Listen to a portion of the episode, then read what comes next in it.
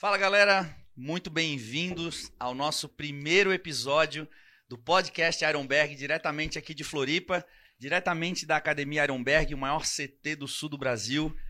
E para estrear esse podcast, eu não poderia estar melhor do que com a presença dos campeões aqui. Fabrício Verdun, campeão. Não, não existe ex-campeão, né? Campeão é campeão, é, né? É, uma vez campeão, sempre Uma campeão. vez campeão, sempre campeão. Nosso campeão do peso pesado do UFC.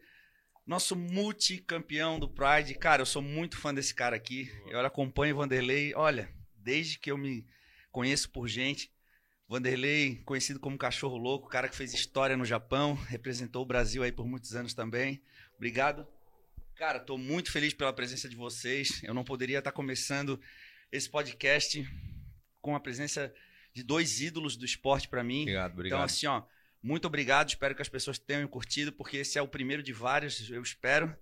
E o Verdun, que já treina aqui, né? Já é prata da casa. Aham. Hein, Verdun? Fala aí com a galera. Ah, eu tô bem feliz, muito obrigado pelo convite, né? Aproveitar a presença do Vanderlei, né? A gente acabou de fazer uma. O Vanderlei sempre me ajuda muito, né? Além da nossa amizade que a gente tem de. As pessoas adoram, que a gente fica brincando um com o outro, a gente faz um bom sentido o bullying um com o outro, a brincadeira, a galera fica louca. E o Vanderlei é aquele cara que tu chama ele, ele vem de Curitiba de carro, de moto pra me ajudar. Sempre. O Vanderlei, vou lançar o não sei o que, tô aí. O Vanderlei, tu vai ter a festa do PFL aqui, as finais, tô aí também. Tem a marca da roupa Verdun Sport, tô aí também. Então ele me ajuda em tudo. Então eu pensei, tu me falou sobre o podcast que a gente ia fazer com o Aham. Ícaro, né? E aí peguei na mão, vamos ver se o Vanderlei vai estar podendo. Eu, eu- na hora, ele falou, vamos fazer certo. Ele adorou a academia também. Então, tá louco. eh, Tá o Vanderlei junto, essa parceria. A gente fez um podcast junto também, deu uma hora, né? Foi mais de 5 milhões de views também que a gente fez É, uma vez no, no Flow, né? Aham. E eu achei uma ótima ideia tua, porque tu é um cara que fala bem, tu gosta de falar, tu gosta de comunicar, então eu achei muito boa a ideia de fazer essa. Já estava programado, né? Olha só que legal essa sala aqui, tá muito bem feita. Academia funcionando, um monte de gente. E Academia 24 horas, Escuta- escutando- nunca fecha. Não, não escutando nada, né? É. A gente não escuta nada do outro lado, só escuta a nossa voz aqui, né, Vanderlei? Não, realmente, é, obrigado pelo convite. Imagina. É um, é um- é um prazer estar aqui, realmente. Quando cheguei aqui na, na- na academia, eu, eu realmente eu gostei muito da estrutura, né? Porque eu, eu sempre, em todo lugar que eu vou, que tem academia 24 horas, eu acho que é, um- é uma aquisição para a cidade, Aham. porque você tem um lugar que não fecha, muitas vezes as pessoas, a pessoa viaja, chega numa viagem, está num fuso horário, e ter uma academia assim para treinar é realmente muito bom. É um- parabéns pela, pela, pela iniciativa de ter uma academia tão grande assim em 24 horas. Eu nunca tinha visto tão grande assim. Tinha visto essas 24 horas fitness nos Estados Unidos, que são menores. Né? Aham. Uhum. E tu conseguiu treinar? A galera ficou pedindo pra tirar foto aí? Não, pô, o pessoal nota Foi no nota- começo aqui também, É. bastante. É. É, o pessoal nota mil, né? Mas É a segunda ou terceira vez que o Vandy vem já. Já é, não, já vim, vim, Já vim- veio outra, vim- né? vim algumas Uhum, vezes aqui. Aham. E, pô, ter uma academia completa assim é fantástico. A, a localização aqui também, eu não, não conheço Floripa, mas eu vi vários prédios Itacurubi. aqui. né? Itacurubi. Vários prédios ao redor aqui. O quanto, o quanto da musculação pra vocês na luta é importante? Eu vou te falar, ah, Edu, assim, ó, eu nunca fui assim um viciado na musculação, mas o Vandy sempre gostou muito da musculação. Ele sempre fez e é importante. Eu não acredito que assim que é, é muito importante, mas não pra ficar tão inchado, porque na hora da outra vai te atrapalhar um pouquinho, porque aquele, a- aquele músculo que vai dar aquela inchada quando tu faz muita repetição e que incha bastante, nos atrapalha um pouco. Então ter essa massa magra ao mesmo tempo aju- ajuda, mas ser muito assim, aquela meio que meio que roliço, que fique muito inchado, atrapalha um pouco bastante. Vai, vai ajudar na explosão no, momen- no começo da luta, mas depois vai atrapalhar um pouquinho. Cara, eu Sem, percebo sem- assim, ó. sem falar que tu consome mais gás também, É né? O cara é muito grande, É. né? o, o cara começa a se dar dois, dois três sprawl ali, o coraçãozão já sai pela boca. É, se eu for fazer uma brincadeira ali, cara, pra me pegar no primeiro minuto é foda, porque eu tenho muita força. força. Mas, cara, passou de um minuto, cara, acabou. Mas esse, hein, Bruno, o que, que você sentiu nesse um minuto aí? Você É. acha que... é, vamos ter que fazer um teste nesse Vamos fazer um um testezinho minuto, depois. Um minuto, um minuto. Não, eu já queria falar, ele tem uma sala ali de. Ele tem uma Ah, sala com vários sala? espelhos, né? Até pra poder. Ah, sim, é- Sala é- de pose, é. Sala de pose, né? E eu já pensei já uma- um dia, depois que tu me convidou pra fazer um rola, um, treinar, eu pensei, vou botar uma pilha no Edu, botar um tatamezinho do lado ali. Quando precisar de alguma coisa, eu jogo o tatame no chão e vamos que vamos. Entendeu, Edu? O que, que tu acha? Acho legal, achei botar o boa. tatamezinho ali. O Edu adora, né? Ele gosta Ele também. gosta, né? Ele gosta, ele gosta. Porque, inclusive, esse é um dos hits da internet, né? Puta eu treino que o. Verdun. Por que, que eu fui falar? Puta que pariu. O Edu não sabe. Não, vamos mudar, mudar de assunto. Muda de assunto. Não, mas Não, eu- fala aí, eu- fala aí, Não, mano. é um podcast do YouTube. É, é. E aqui nós não temos que falar dos vídeos que bombam no YouTube. É isso aí. Você já viu que, você, viu que tem- você sabia que tem um vídeo meu com o Verdun É. fazendo sparring na, na- no, YouTube? Não, não É. vi esse Você vídeo. não viu? Não vi. Edu não, não dá bola pra isso. Isso é, é 1802. Não, não, não. Ninguém perguntou a data. Só a pessoa quer saber, é ou Tá, não então é? deixa eu explicar. Deixa eu explicar. Calma, calma, calma. calma. Eu vou explicar, Edu. Fala. Normalmente, um ajuda o Ó, outro tá no treinamento também. O Vanderlei. Aí, nesse dia, eu falei assim, Verdun, vamos fazer o seguinte treino. Só eu bato, só e ele falou, pô, então vamos lá. Quando ele tá pra lutar, ele, eu ajudo sempre ele e ele me ajuda também. Tá. Não interessa o peso, a coisa de peso. Dentro da academia não existe. Ah, o peso na hora da luta, tudo bem. Mas na- no treino, Tá. o Vanderlei nunca teve problema. Até na luta o Vanderlei já mostrou isso, que no peso nunca mostrou, não teve essa coisa de peso com ele. Ele tô com um cara, ele tá com 80, 90 quilos, eu tô com um cara de 100, 120. Até. Você, você tá falando esse negócio que não tem problema de peso, que são pesos pesados. Você é um, Não. cara, um cara de cento e poucos quilos. Eu também tenho sorte. O meu peso natural é 94, 95, 100 quilos e pouco. É. Agora, os caras de 70, 80, pra pegar os caras mais pesados no treino. Não, não, cara, mas os caras se dão bem sim. Vamos botar, um, vamos botar um exemplo, sabe de quem? Do Dida. O Dida é um assim, tu olha a carinha do Dida, um amigo nosso, nosso companheiro Uhum. da nossa equipe, tu vê o Dida, tu não dá nada pra ele. Mas é um demônio no treino. Ele tem um- a mão pesada, muito um boxe impressionante. Vamos voltar ao assunto do vídeo. Ô, Vandy, aquele, aque- aquela, aquela época que tu lutava no Pride, cara, tu tava num shape cabuloso ali. Não, Quantos quilos tu tinha ali? eu lutava com 93 quilos. Eu 93. lutei- é, lá, lá eu lutava com 93. 93 e peso pesado. Né? E nessa época que eu comecei a, a fazer mais preparação física, né? Comecei a fazer. Sempre gostei de fazer musculação. Aham. né? E até a primeira experiência que eu tive dentro da academia de musculação, que eu era um garotão, eu tinha 14, 15 anos, eu, eu fazia, eu fazia luta na, na, na garagem, aí tinha os, os pesos na numa casa que tinha uma, uma academia, né? Eu falei pro cara, pô, deixa eu fazer um ferro. Ele falou, pô, entra aí, faz aí. Aí só tava eu na academia, aí eu, né, tava lá um peso supino, cheio de peso, eu fui lá e. Pô, só tirei, só tirei de um lado, né, cara? O negócio caiu, cara, espalhou tudo. O negócio, pô, sai daqui, cara. Me, me tocou na academia, que eu não tava nem pagando. Só tirou do lado, mas. Eu nunca tinha feito, né, cara? É, tá, mas mas e aí, volta pra história lá. Não, vou ter que voltar pra história. Daí, Isso, a gente lá. tava na Kings em Los Angeles e eu, o mestre, como sempre, o mestre Rafael Cordeiro Verdun, tu vai ter que ajudar, vai ser o sparring oficial do Vand. Eu falei, Aham. mestre, na hora. Eu mas- não lembro dessa história. Não, calma. Não, não. Sparring Eu oficial vou, não. eu vou- Sparring o oficial, o não. oficial. A Ah, luta- 30 cabeças lá como Não, que mas eu era tá- oficial sempre é o que Era apanhava contra mais. quem a luta?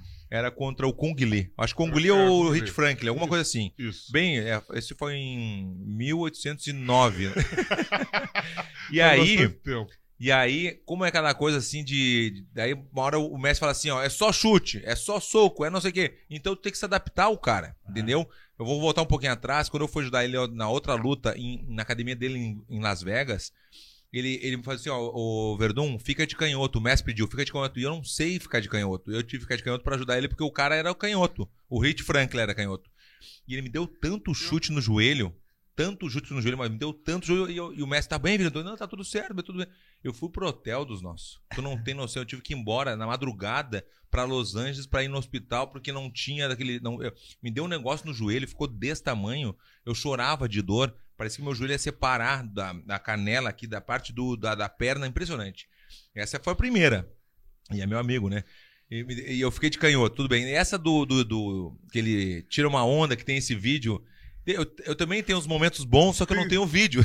Tem como editar o negócio aqui colocado aí, o link ali? Não? Ah, então, Tem, hoje, né? a gente- hoje Tem, o, o Ícaro, botar o videozinho Ícaro. aqui, ó. É, Ah, o Ícaro Então falou deixa, que hoje deixa. não consegue. tá Não, bom. Só, é, Só hoje. É, só hoje. Hoje. Que bom, que O bom. pessoal que quiser pesquisar, é só colocar lá Verdun, É. é. Vanderlei Silva e Verdun Sparring. Sai lá. É? É. Eu mandei tirar o vídeo do YouTube. Eu fiz, entrei com um processo. Ai, ai. Mas, mano, aí então. E aí? É E isso aí? aí. Acabou a história. Acabou a história. Acabou Tá a história. Essa historinha acabou. Tá. Mas ficou assim, porque na real, no, no Sparring ali, ele se deu melhor mesmo, que era só box. Não tinha chute, não, era só no box. E a mãozinha do querido, tu pega um cascalho na mão, assim, um cascalho grande, sabe o cascalho, uma pedra, cascalho? Bota na mão e dá com toda a tua força na cabeça. É que nem o soco do querido. Não. É um dos socos mais fortes que eu tomei na vida. Não porque ele tá aqui na minha frente, é verdade, Edu. Soco pe- peso pesado de todo mundo, mas soco- um dos mais fortes que eu tomei foi do Vanderlei. E não é uma vez, várias vezes. Impressionante, o querido assim é Tá, cara, e eu queria saber assim, ó, eu vou fazer uma pergunta, muita gente leiga tá assistindo, e eu queria saber como que funciona esse negócio do treino, cara. Aí vocês estão treinando, aí é porrada, nocaute, apaga, e depois, beleza, sai dali, tá tudo certo. Não, na verdade, e- esse treino, por exemplo, o, o treino às vezes vai esquentando, né? Quando você pega alguém que dá pra fazer é, seguro, né, sem se machucar, porque até, até esses dias eu tava dando uma entrevista, um- uma repórter falou assim, Madelei, se você fosse fazer uma coisa diferente na tua carreira, né? O que, que você faria diferente? Eu acho que eu me bateria menos no treino, né? Não adianta você fazer treinos tão violentos, porque isso não vai... A gente, a gente acreditava que quanto mais soco a gente tomava, Uhum. Certo. mais Mas é resistente aguentar, você e não é- ficava. Uhum. Completamente ao contrário, E né? é justamente o contrário. Porque o lesivo mesmo é o treino, né? É. Então- Assim, Edu, por exemplo, assim, ó, no treinamento, o sparring é o sparring é a simulação da luta. Então, se um aliviar o outro no sparring, não vai ser a realidade na hora da luta, entendeu? Então, quanto mais próximo chegar da luta, claro que tem as proteções, caneleira, luva de boxe. A gente evita de fazer sparring forte com luva pequena, claro que a gente já fez 40 mil vezes, óbvio. Mas é, é, melhor, botar. lu- Ué, o que tá falando? Ah, deu, Ah, deu- deu, deu tumulto tumulto aí, aí. dos nossos. Tá repetindo a voz. Agora deu. Viu? Ele tá apertando os negócios. Não, dois verdun é demais, cara. eu Tá também louco? achei. Eu achei, ué. Tem um clone? repe- Repetindo a voz, chama-se eco. Ah, desculpa, Vanderlei. É que o Vanderlei trabalhou muito tempo na televisão. E Eu aí. leio, né? Conhecemos as palavras. É, não, essa, essa combinação da quinta série com supletivo é boa. O Verdun gostou. Eu também. O Verdun gostava tanto de estudar que a sexta série ele fez três vezes. Quando eu É tô lá no meio do leg press, cara, aí passa o professorzinho por mim assim, tem meia tonelada ali, ele olha pra mim assim, eu falo, ah, pois é, quem mandou não estudar, né? Meia tonelada? É, faço meia tonelada. Aliás, tu tá devendo um treino de perna comigo, Ali, hein? ele- vamos mudar de assunto de novo. É, o fazer Verdun tá devendo um treino de perna comigo ali, ó. É, vou ter que fazer. É. É. desafio, desafio. Desafio, a gente faz um treino de perna, depois a gente cai no rolo ali, ó. Vamos, vamos falar pra galera aí que a galera que tá assistindo, por favor, ah, mandar o, né, um link, alguma coisa pro amigo aí pra assistir também, né? Que a gente tá no nosso primeiro podcast, né? É o nosso, como se fosse meu É também. isso aí, pô, é nosso. É mesmo. nosso, é nosso, é nosso podcast pra galera poder, né, divulgar quanto mais possível pra galera poder ver esse podcast. Voltando ao assunto do sparring, que é bem importante, como o Vanderlei falou, não é tu ter que apanhar pra ser bom, não é isso, é evitar, tem que ser egoísta na hora do sparring, tu não tem que apanhar, tu tem que bater. Claro, como eu te falei, tem as proteções, mas é aquela coisa que o Vanderlei falou, o Messi vai falar 50% do sparring hoje, é, vai pra 70, 80 e às vezes 100. É difícil controlar isso aí, é difícil. Acontece. E tem, o- a gente tem que falar do manual, né, Van? A gente tem que falar do Do manual pro, manual, pro é. Edu, ele vai gostar. Tem que lançar o manual aqui também. O manual, a gente fala o manual do cagalhão. Pode ser o manual do, do das desculpas, porque sempre tem uma desculpa, né? Pra não treinar. Pra não treinar. Ah, ou, ou quando tu vai treinar e tamo, vou dar um exemplo, eu e o Vanderlei, aí eu chego, pô, Vanderlei, só não dá no meu joelho que eu machuquei o joelho antes do sparring. Tá no manual. Só um pouquinho que eu vou no banheiro e já volto. Pô, no banheiro antes do sparring? Não vai, entendeu? Não pode falar essas coisas. Vamos devagar. O durante, cara... E durante o treino, quando se dá uma no cara, o cara. E o ca- o cara elogia isso, boa. Boa! Ou o cara sorri, se dá uma com o cara ri também. É, ou pede desculpa, dá um. Tu tá fazendo sparring, daí o cara te dá um chutão e. Ah, desculpa aí. Como assim, desculpa aí? Eu queria te acertar, não tem desculpa aí. Entendeu? Você já vê E- que o cara tá assim, E ó. eu vou te falar que é legal essa história porque o, ah, o manual do cagalhão começou quando? O Vanderlei tava na academia também, não tava, Vanderlei? Tava. Na, na Kings, tava eu, o Vanderlei, tava o Anderson Silva nos visitando, o Rafael Cordeiro, o Babalu, só eles, né? E aí, quando viu, ia rolar um sparring irado, todo mundo esperando, aquele sparring todo mundo junto, né? Que é difícil encontrar todo mundo junto na Kings. E aí, quando viu o Tito Ortiz, conhece o Tito Ortiz, Claro. foi convidado também. E aí ele não sabia que ia ter toda essa, essa galera e ele sempre teve um problema com, com o Babalu. Sempre tiveram um atrito os dois. O Babalu já tá se preparando pro Tito Ortiz. Não, eu vou pegar o Tito Ortiz, já falando pra gente. Não, não, calma, Babalu, não sei o quê, vamos devagar. Não, não tem, não tem, vou pegar e acabou.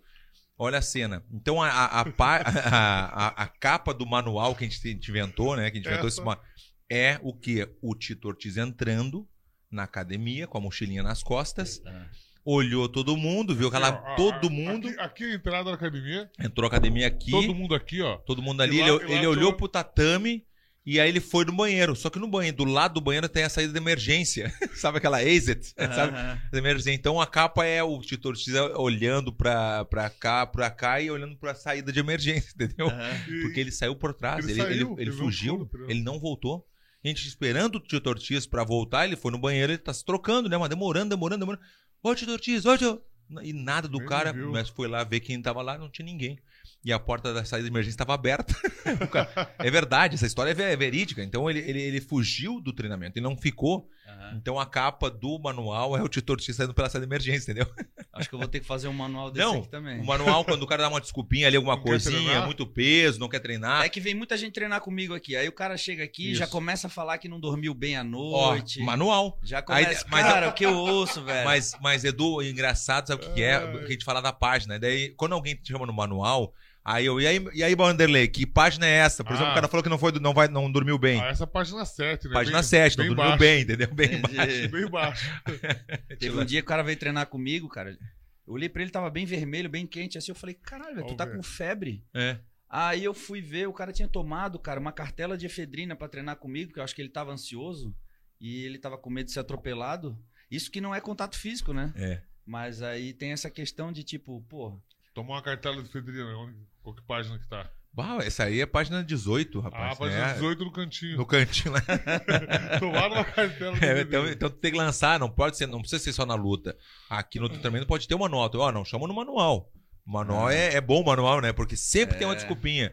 Qualquer coisa assim, ah, vou no banheiro já volto. Ah, faz duas semanas que eu não treino. ah, É, entendeu? Ah, machuquei a unha, entendeu? Sempre tem uma coisinha, né? Então, opa, não, não chama no manual. Vamos treinar direito. entendeu? diarreia, diarreia, que página? Pô, essa Ah, já é a Página- página 12. página 2, acho que 2, né? É, 12, dois. 12, 12, Lá no final. É que é difícil, é tanta coisa, né? É. A, gente, a gente se perde às vezes, sabe? Ô, eu perguntei do lance da amizade do treino, porque como que é a questão da, da, do prepa- da preparação pra luta? Por exemplo, vocês usam muito a questão pra se motivar. Tu vai lutar contra um adversário. Sim. Tu, por exemplo, porra, tu que lutou com o Fedor, que, né, porra.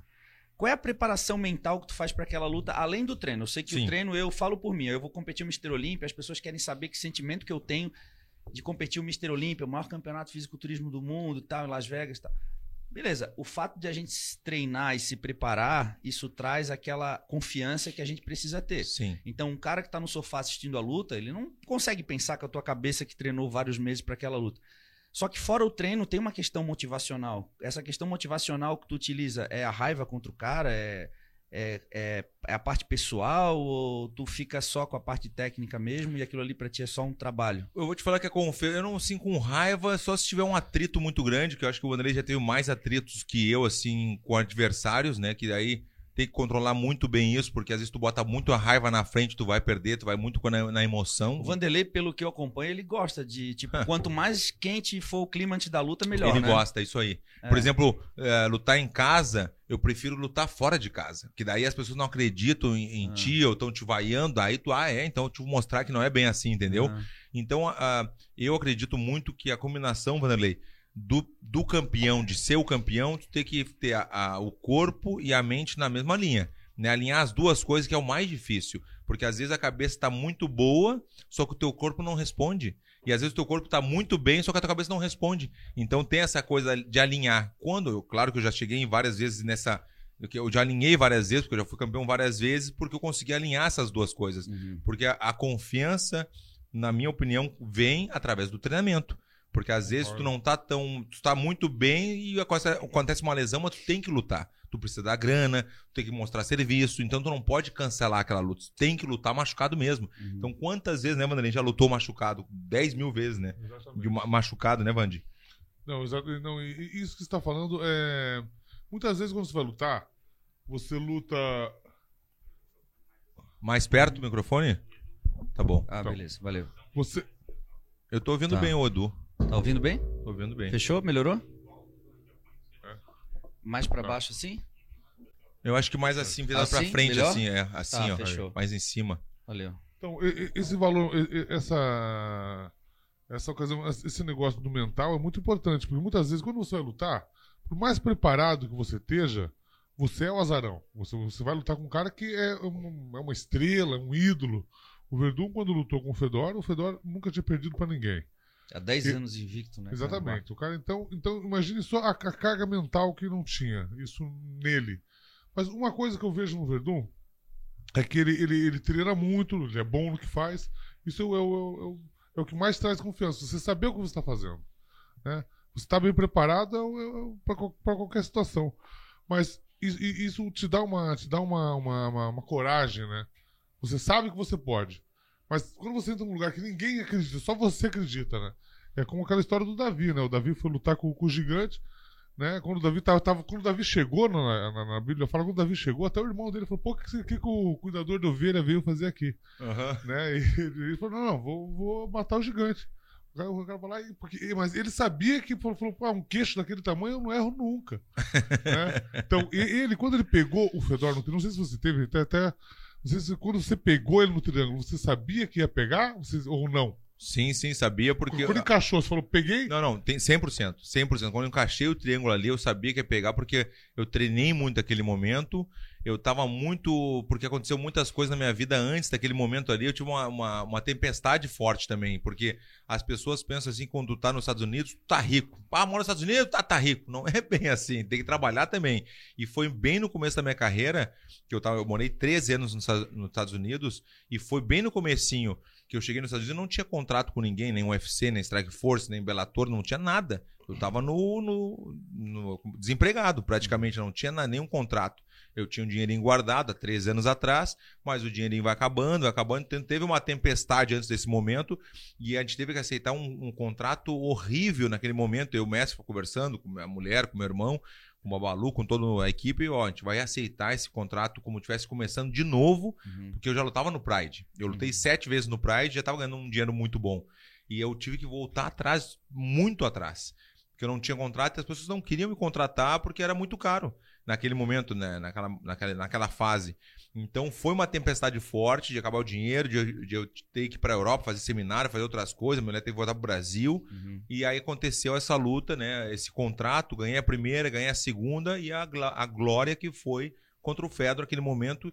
Eu treinei ma- mais ou menos um ano e meio para lutar contra o Fedor, entendeu? Eu sabia que ia lutar com ele, eu tinha certeza, porque o meu irmão lá no. Acho que eu não te contei isso também, Vande. Lá no Pride, eu assistindo o Vander. O Vanderlei, não, eu assistindo o, o Fedor contra o Minotauro.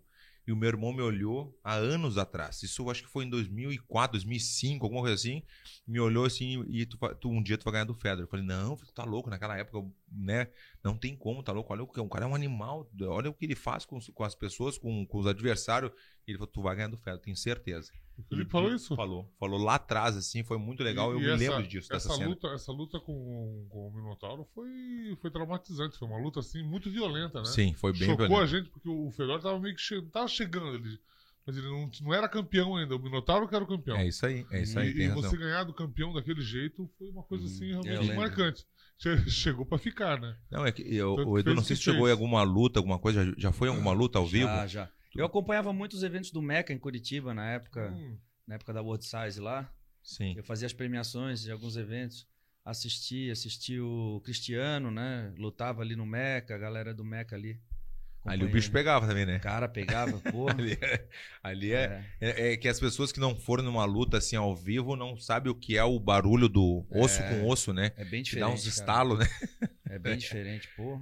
Eu lembro que ali no Meca o Cyborg lutava ali. Ciborgue, é A verdade. galera ali tinha uns nocautes assim rápidos, cara. Tinha umas. era- Porra, o bicho E, pegava e, ali. Cara. e, e pro pessoal assim que ia lutar lá em Curitiba não era fácil, porque o nosso time lá em Curitiba, a gente era marrento, a gente não conversava com ninguém. Nosso time era um time fechado pra caramba. E era a gente contra quem ia, né? Uhum. Mas uma coisa, isso que o Vanderlei tá falando, eu acho legal, sabe por quê? Porque o Messi me contou umas histórias também, o Vanderlei, óbvio, né? Na época da Shootbox, quem... Porque a Shootbox foi a melhor equipe do mundo por muitos anos, né? Através do Vanderlei, do, do, do Shogun, o Ninja, Ninja. toda, que, todos os campeões, né? Que o, o Cyborg mesmo que tu falou, é, é a união do mestre Rudimar, mestrão, né? Que é conhecido como mestrão. Uhum. né? Tem o mestre tem o mestre Rafael Cordeiro e tem o mestrão, né? Que é o Rudimar. O Márcio Fredrigo, ele, ele mantia no, no Japão todo mundo junto. Aí eu, por exemplo, dando um exemplo, né? O Vanderlei, ah, eu vou ali comer um negócio ali. Vamos todo mundo. 10 cabeças, 15 cabeças, vamos todo mundo junto. Ah, eu vou ter que comprar uma, uma pasta de dente. Vamos todo mundo junto. Então não sair, né? Não- Não era isso, Vanderlei? É, todo mundo andava junto o tempo inteiro. Não tinha como quebrar a barreira de pegar o Vanderlei sozinho na rua ali, a equipe do outro, né? E de repente fazer um- alguma coisa, alguma coisa que o Vanderlei ficasse fraco. Não tinha como, porque tá todo mundo junto. Não- Não era isso, Vanderlei? Como é que Você era? sabe que isso, isso a gente costuma dizer quando o, o teu adversário tá, tá contigo, ele chega e ele quer muito ah, fazer um amigão, ah, não sei o que, brincadeirinha e tal. a gente costuma dizer que o cara tá querendo adoçar teu sangue. né? É, é. Uhum. Então você não pode cair nessa. Eu, eu, eu gosto de encarar meus adversários com seriedade. Eu já, agora já olho no olho do cara, já, já tipo, você fica aí, eu fico aqui. Né? Que- Amiguinho não dá certo, não, né, não, mano? não, não, amiguinho não. Até porque é um esporte de contato. Não é que você. Né, você vai. é, quem ganhar ali é, é, é valendo, né? É uma coisa profissional. Aham. né? Então você tem que encarar com seriedade isso. Até eu tô vendo, eu tô vendo agora, tá tendo. Vai ter a luta do Glover com. Com, com, com o campeão, né? Amanhã, amanhã. É, ele foi aniversário do Glover, o cara levou lá uma, levou uma, uma cerveja pra ele. Ih, aí, viu? Já- e- tá e- adoçando. e- E, e já- e já- dá já- certo. Já se abraçaram, já deu a mão pra ele, já estão Entendeu? sorrindo. O, o Globo é um macaco velho, né? Mas eu, não- eu não gosto. Eu, É. eu, eu, eu prefiro ter a rivalidade, porque a rivalidade, pro esporte de contato, é super legal. né? Ajuda, Você- né, Vandir? É, e tem os caras. Todo mundo tem alguma coisa que você não gosta, né, cara? Aham. Agora tu o vai- cara fala, pô, teu pé é muito grande. Mas tu vai lutar com um coisa. cara que, que vende a luta, tipo o Conor McGregor da vida, assim. Sim. Que é um cara irritante. Eu acho que ali na luta contra o José Aldo, ele meio que. Ele envolveu o Não, não. psicológico do José Meio Aldo. não, completamente. É, eu achei o José Aldo meio entregue antes mesmo de começar a luta. Naquelas conferências que eles faziam, eu achei que ele já tava um pouco já apático. Sim. E eu acho que ele levou o emocional pra cima do octógono ali e já começou um pouco afobado e. Bah, essa luta, eh, Edu, eu tava lá. Eu cheguei a levantar. vivo? Eu tava lá, eu tava na, na primeira fila. Eu tava sentado na primeira fila E ali. o que, que você sentiu? Não, eu senti que tava difícil, porque o Conor McGregor tava muito bem, mas eu, pô, o José Aldo é o José Aldo, campeão É, do povo, tá. o cara é bom pra caralho. Eu sempre levei muita fé nele, levo fé no José Aldo até hoje, né? Mas eu cheguei a levantar, eu falei pro, pro pessoal ali, eu cheguei a entrar na área de, do, do octágono ali, fiquei em pé bem na porta. Porque eu já tinha um atrito do. Com quando o McGregor rolou um atrito me- meu e dele na, na internet, no- na- nas redes sociais, porque ele falou alguma coisa e eu meio que me meti também, como brasileiro, né? Pra Claro. ficar do lado do José Aldo. Me meti, ele falou algumas coisas de mim, eu falei dele, fez uns posts também com umas montagens dele. Então eu já tava ali pra invadir, porque eu ah, vou invadir e não tem essa aí. Então eu já tava preparado pra invadir. Bah, quando eu vi o boom, né, nocautão muito rápido, né? Porque o José Aldo ficou muito ansioso naquela luta, porque realmente mexeu muito com ele. Aquela coisa de, de pegar o cinturão, né? Que lembra que ele pegou o cinturão, Ah. falava, ficava mexendo com ele. Não pode deixar. Tu não pode. Mesmo que tu não sabe falar inglês ou qualquer língua o que for, tu xinga o cara do jeito que for. Xinga o cara também. Ele vai entender. Ele vai entender. Ele não vai entender 100% da tua língua, mas ele vai saber que tu tá xingando ele. Que nem aconteceu comigo várias vezes também. Não. Às vezes as pessoas falam assim, às vezes, ah, ah mas Verdun, tu faz isso porque tu é grande. Tá, então só porque eu sou grande eu tenho que ficar quieto. Se o cara tirar uma onda, um pequenininho, o que Não, for, não. tirar- não, não, não, É. tem essas aí. Então eu não posso deixar os caras. Porque se o, o pequenininho ganhar, ganhar do grandão, a galera fica louca. Mas se o grandão ganhar do pequenininho, já é normal. Então não dá pra deixar o cara crescer muito, entendeu? E eu, como eu te falei, não tem esse negócio de categoria. Tu vai na academia, tu vê o pequenininho ali, às vezes espancando o grandão. Porque os caras são bons, ainda mais no jiu-jitsu, né? Que é uma. Que igual, fica muito igual a coisa. Aconteceu várias. As pessoas já devem ter visto no- na, na internet. Eu fui fazer uma coletiva, assim, do lado, assim, com, com o Ferguson. Não sei se chegou a ver também. Aham. Que eu xinguei ele de tudo que é lado, porque ele. Eu cheguei pra falar com ele assim pra. E aí, Uhum. como é que tá? Tudo bom? Ele pegou, me comentou bem secão, assim, sabe? Bem seco, assim. E eu peguei sentei do lado dele, mas tá na boa, né? O cara- deve estar concentrado pra luta, deve estar cansado do treino, não sei, né? Quando eu sentei, a coletiva ali, todo mundo esperando, a, a- a entrevista, né? Uma, uma entrevista pros dois ao mesmo tempo. Era um almoço com entrevista. Em Los Angeles, isso. E aí, quando eu vi, eu puxei mais um assunto com ele. E aí, Fero, como é que tu tá? E ele pegou fez assim, de lado assim, fez, opa. Fez assim, eu, eu já, opa, já liguei o alerta, né? Esse cara não tá bem. Peguei o telefone, liguei pro Victor Dávila, que é um mexicano, amigo meu, eu falei em espanhol. Victor, esse. O Ferguson tá aqui do meu lado, eu não sei se ele tá muito bem, não, mas se ele viajar na minha, eu vou quebrar ele. Eu falei assim, uma baixinha, né? ele não ouviu, né? Falei bem baixinho. E já fiquei na, na tensão ali, né? Quando eu tô conversando com a repórter, que é, que é uma americana, aquela Karen, sabe? Aham. que ela fala português também, conversando com ela ali na diagonal, e ele já tinha começado a dar entrevista pra outro, e ele pegou, sabe o que ele falou, Edu, não vai acreditar. Ele falou assim, cala a boca, que eu Ah, tô ele- falando. Ele, falou assim, caia-te. Não, é, não, não, ele, Cara, depois- ele falou caeta depois, mas ele falou em inglês primeiro, assim, como se, cala a boca, eu tô falando. Eu, eu falei, como é Não. que é? Aham, falou, falou, up, falou que eu tô, fa- fa- cala a boca, eu tô falando. Não, não, não. Mas me deu um negócio, o Edu, tu não tem me deu um negócio, eu já tava, eu já tava na... eu já tava- tamanho, né? Mas ele foi, isso. ele foi. Aí eu peguei, já peguei assim, cala a né? boca. Ele é bem vamos- mais leve, né, porra? Ah, mas leva, mas como eu te falei, ali é uma situação de briga, ali é uma situação extrema. Sim. Porque tinha faca, copo, o- prato na mesa. Eu não Hum. sei até que ponto ele pode pegar aquele copo, uma faca e me dar uma. E aí? É uma briga, entendeu? Então por isso que eu já tava no alerta já. Aí xinguei ele de tudo que é jeito, um espanhol, cu de cachorro. Daí a galera até falou, ah, Verduto, chamou o cara de cu de cachorro. Eu falei, chamei, cu de cachorro. Cara, às vezes os caras querem perguntar assim, mano, ali, não, o que, que significa cu de cachorro? Eu falei, "Ó, não, né, tu tá viajando. Por que eu te explico o que é cu de cachorro? Pô, não, não tem explicação. É. Aí xinguei ele, porque ele, ele fala espanhol. Eu sei que ele fala espanhol e eu falei espanhol também. Xinguei ele um pouco em inglês. E aí ficou famoso esse vídeo porque. E foi por muito pouco que eu não peguei ele, porque eu já tinha imaginado, eu já tinha visualizado toda a cena. Eu já tinha visto o lugar, eu ia jogar ele naquele canto onde ele tava, assim, ali, porque eu ia pra cima dele. Ninguém ia querer segurar, porque só tinha repórter. Só tinha um cara do UFC que não ia conseguir segurar a gente. E aí eu já ia pisar na cabeça dele até ele desmaiar, porque é uma briga extrema. Tu tem que desmaiar um cara como esse. né? Não pode. Uma briga extrema como essa, tu não pode deixar o cara bem. Tu tem que deixar ele mal pra parar, pra parar o negócio, a situação, né? Mas pensei bem, vou perder né, a, a bolsa, né? Não vou falar valores aqui, né? 2 milhões. Aí, entendeu? Não, não, tô brincando. É brincadeira, é brincadeira. É, é 1 milhão e 800. Aí, Quase dois. quase dois. Aí, aí é, eu pensei, pô, vou perder a. essa, essa, essa eu ganhei em 2007. É? Muito boa. Vou... é verdade. Pior que ele tá brincando, mas é verdade.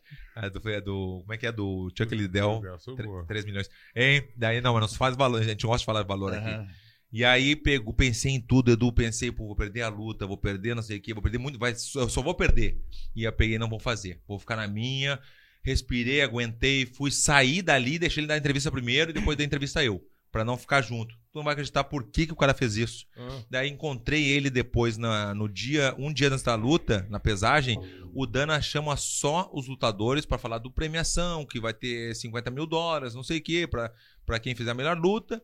Só lutador. E quando eu tava saindo dessa reunião, ele tá junto, né? E ele falou, ô Verdun, eu olhei pra trás e ele me, me estendeu a mão, assim, ele não falou assim, desculpa aí, não, ele falou assim, ó, sou teu fã. Só falou isso, sou teu fã. Aí depois eu fiquei sabendo que ele tinha um problema com o meu ma- mana- manager, né? Que é o Ali, que é manager de todo mundo, assim, uma galera, né? Dos vários campeões. E ele tinha um problema que eles se brigaram na internet, fizeram uma discussão. E então, como eu sou atleta do Ali, como manager, ele é meu manager, ele descontou em mim. Ele, então não tinha nada a ver uma coisa com a outra, mas aí escutou, né, pra, pra aprender um pouquinho. Então, resumindo a história, não pode ficar quieto. Eu, isso é minha opinião. As pessoas que, às vezes, os, os haters, as pessoas que falam mal, te xingam, porque dá tua opinião sobre a minha, meu trabalho, o que for, tudo bem, eu vou aceitar. Mas não vem me xingar. Se tu me xinga, por que tu tá me xingando? Por que tu me odeia tanto? Me, xing, me xingando, e eu acho que algumas pessoas têm que escutar pra aprender também, entendeu? Essa é a minha opinião. Hein, Vanderlei? É, é. Eu, eu, O eu- energético é bom, hein? eu- eu Cara. costumo- eu- eu- Ei, eu ei, costumo- Carol, é bom esse Eu, energético. eu costumo dizer, eu sou do seguinte princípio, né? Que o, o, o que que é você ser humano, né? Ser humano é você não ser animal, né? Se o cachorro late pra você, você não vai latir pro cachorro, né? Eu penso que às vezes, depender, falar aqui, né? É. fácil, Falou o cachorro louco. né? Eu quero- Olha o exemplo que ele deu. Falou. De onde é que veio o cachorro louco, ô, Vandy? É. Cachorro louco veio do estilo que eu, que eu, que eu, que eu- no, no começo de carreira já, já, já tinha já um, um ímpeto, né? E, e agressividade ali.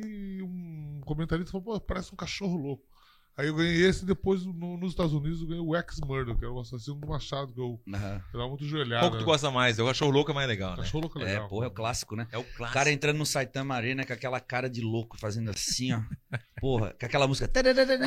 Não, Cara, não, não, na boa, na boa. Não é porque, como eu, te falo- eu sempre falo, mas a entrada do Vanderlei, quem não viu ainda, por é favor. a melhor que tem. é a melhor do que tem. É. Ele manteve a música. Eu sempre troquei de música pra dar moda. sim. Mas ele entrando é impressionante. Tem uma É. que ele, eu até postei outro dia, ele entrando no Japão, mas é um negócio emocionante. É, velho. Tá louco, é muito irado. marcou, é, muito- né, é cara? a, a entrada mais irada que tem, não tem como, tá louco? É, aquela ali marcou. Cara, se, um, se vocês dois não fossem lutador, se vocês fossem fisiculturista, quem é que seria melhor de vocês dois aí? No Vanderlei. Vanderlei? É, ele se Não, puxa bem. eu, eu, eu- eu faço ferro já faz um bom tempo, eu adoro ferro. É. Eu entrei no mundo do ferro quando eu conheci o Madison lá de Curitiba. Lembro, claro, né, pô, o Madison, é. Aí eu, pô, um dia eu vi ele na, eu ia na loja dele, ele tava se preparando pra uma competição. Ele falou: Olha aqui, ó, levantou a camisa assim, ó. Cara, começou a entrar as- a, a pele, na, na- a pele na, na coisa. Eu falei, cara, eu nunca tinha visto aquilo, cara. Eu falei, caralho. Aí ele me patrocinou, me patrocinava com, com suplementos e tal. Aham. Aí depois eu conheci o, o. Eu tive a oportunidade do Valdemar Guimarães de me treinar. Sei, o mestre Valdemar. É, pô, ele é um cara fantástico. Um É. cara assim. Eu treinei com o Madison também uma época. É? Treinei com ele, sim, sim. Até teve um mal entendido lá que, que ele me cobrou bem assim na época, eu me lembro, eu já tava ganhando um dinheiro bom, ele me cobrou um dinheiro ah, bem, né? O que deveria ser na época, eu não sei. Aí depois deu até um mal entendido, negócio de pagamento, não sei o quê, mas aí faz muitos anos atrás e ficou, ficou por essa, mas um treinador muito bom. Muito bom, me treinou muito bem na época. Ô, e falar em dinheiro, essa, final, essa semana teve a final do PFL. Tivemos três brasileiros aí. Os três ganharam, né? Os três ganharam, velho. É. E aí cada um embolsou um milhão de dólares. Bah. Cara, como que é? O cara ganha um milhão de dólares. Que, como é que é o esquema? Quanto de imposto que paga? Quanto que tu deixa lá pra trazer esse dinheiro pra cá? Porque não é um milhão de dólares, né? É, na verdade tem razão mesmo, é um milhão de dólares, aí vai deixar um, um 30 lá, depende se tu tiver uma empresa, seria um 27, né? 27% tem que deixar. É. 27% por- como uma empresa, né? Eu tenho a, a Vai Cavalo Inc. lá nos Estados Unidos, quando eu luto, quando eu tenho uma presença, alguma coisa, eu deixo, né? Eu pego o dinheiro, mas é aquela coisa, tu vai pegar todo o dinheiro na hora, mas depois tu tem que pagar o imposto. Tu vai pegar todo o dinheiro, tu vai pegar. Às vezes, às vezes eu acho que no... No na meu é debitado direto já. já Direto. Já dão descontado, é. Ah, já dão um descontado. Eu já Nossa, recebi não, várias não. vezes. Eu já Nossa, recebi várias tudo. vezes, vem tudo, tudo. vem tudo. Na Austrália, quando eu tava em outros lugares, já vinha descontado, sim. Aí sim vem descontado. É.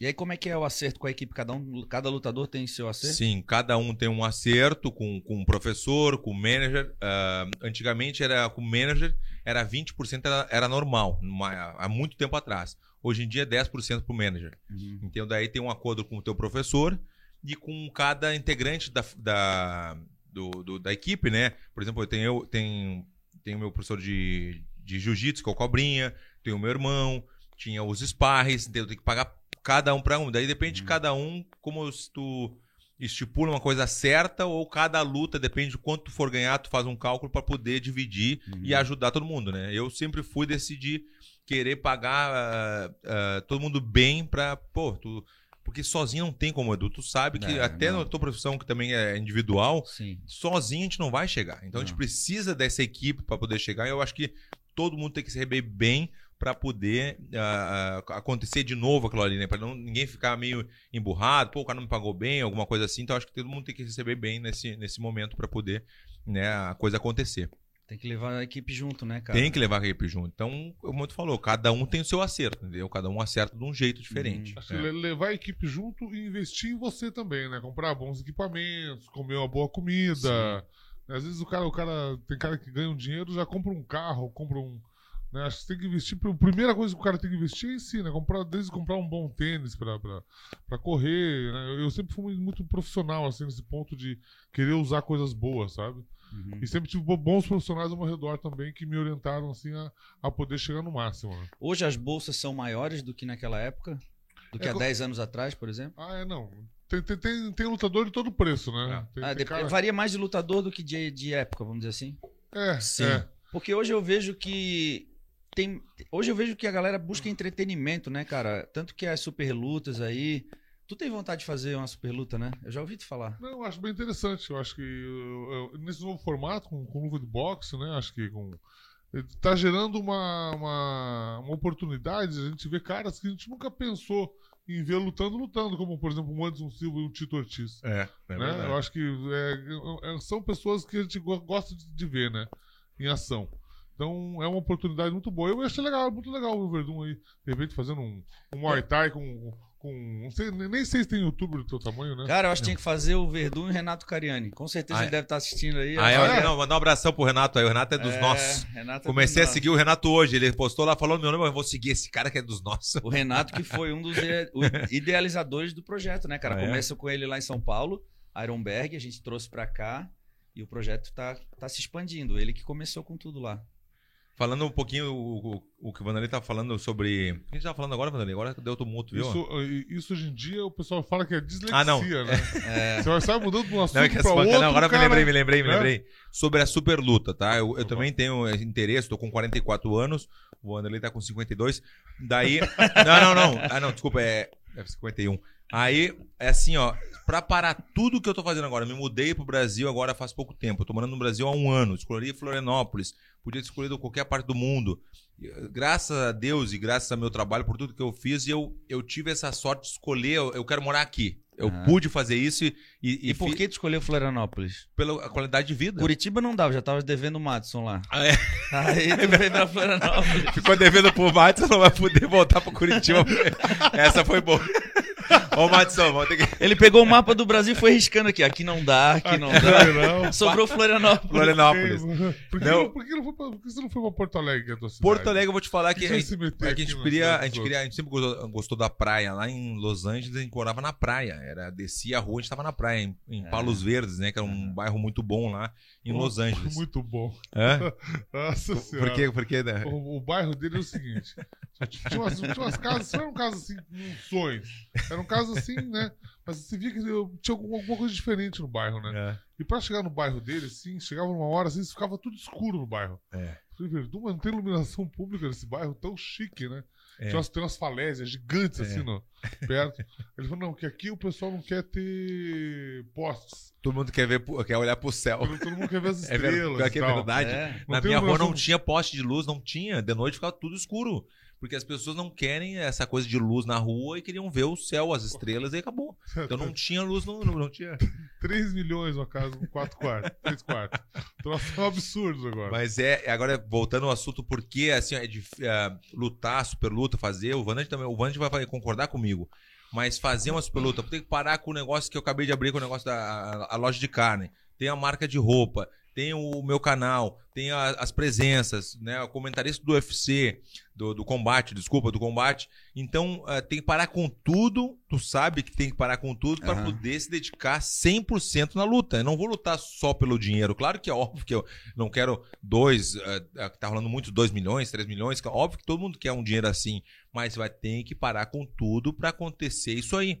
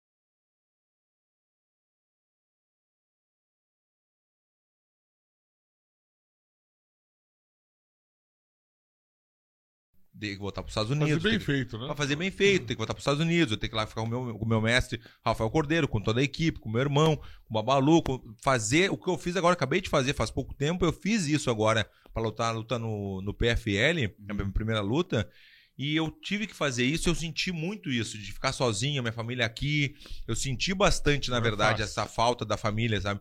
Eu já fiz tanta, tanto isso no começo da minha carreira, agora voltar tudo de novo, Hum. então tem que valer muito a pena na parte financeira para poder fazer. Entendeu? Ainda mais que agora que tu sabe, né? Tu teve lá na loja também, a gente fez um. Eu te contei, né? Eu fiz um, um churrasco papurado com o Edu. Com a esposa do Edu também, que tá, tá grávida, a Manuela. É. é isso E aí foi bem legal, a gente conversou bastante, mas eu vou ter que contar aqui pra você daqui, ô Cariani. Não convido mais, né? Deu um prejuízo lá que tu não tem noção. Bah, Comeu, comeu até. o quê? Não, ele falou que podia comer à vontade. Aí É, mas hora é que ele aquela- falou assim, a beleza, educação, né? fechou, fechou, acabou a gravação. Tá bom já, tá bom, não precisa mais não. É educação, né? Ei, cara, é educação. Tu não tem noção. Tive que baixar uns 5 quilos de carne lá, porque eu deu. Bah, mas Deus. Eu pensei assim, não, é, é, é livre, né? Mas não tanto, né? Aí na segunda-feira ele mandou um WhatsApp, falou que tava lá no frigorífico Silva. É. E tava mesmo, tava lá, né? Tava lá. Quanto, quanto que um atleta tem que comer assim? Cara, Pois, Você, você Eu- come muito mesmo? Come, eu- come toda hora? Come mesmo? eu faço seis refeições por dia. Boas. São, é, seis refeições de comida mesmo. Hum, Cada refeição, em média, eu consumo mais ou menos 300 gramas de carne ou frango, ou prote... uma fonte de proteína, e umas 300, vamos botar uma média, umas 300 de carboidrato. Então, daí, 1,8 kg de carne por dia, mais ou menos. Fora os suplementos e tal. é. Agora, antes de a gente começar, a gente tava fazendo musculação, pra quem não Tava viu, aqui. a gente tava aqui, tu tava aqui, ele tava comendo. comendo É, ele tava comendo aqui. Era a minha quinta refeição de hoje. Quinta refeição. Bah, eu sou assim, eu vou te falar, Edu.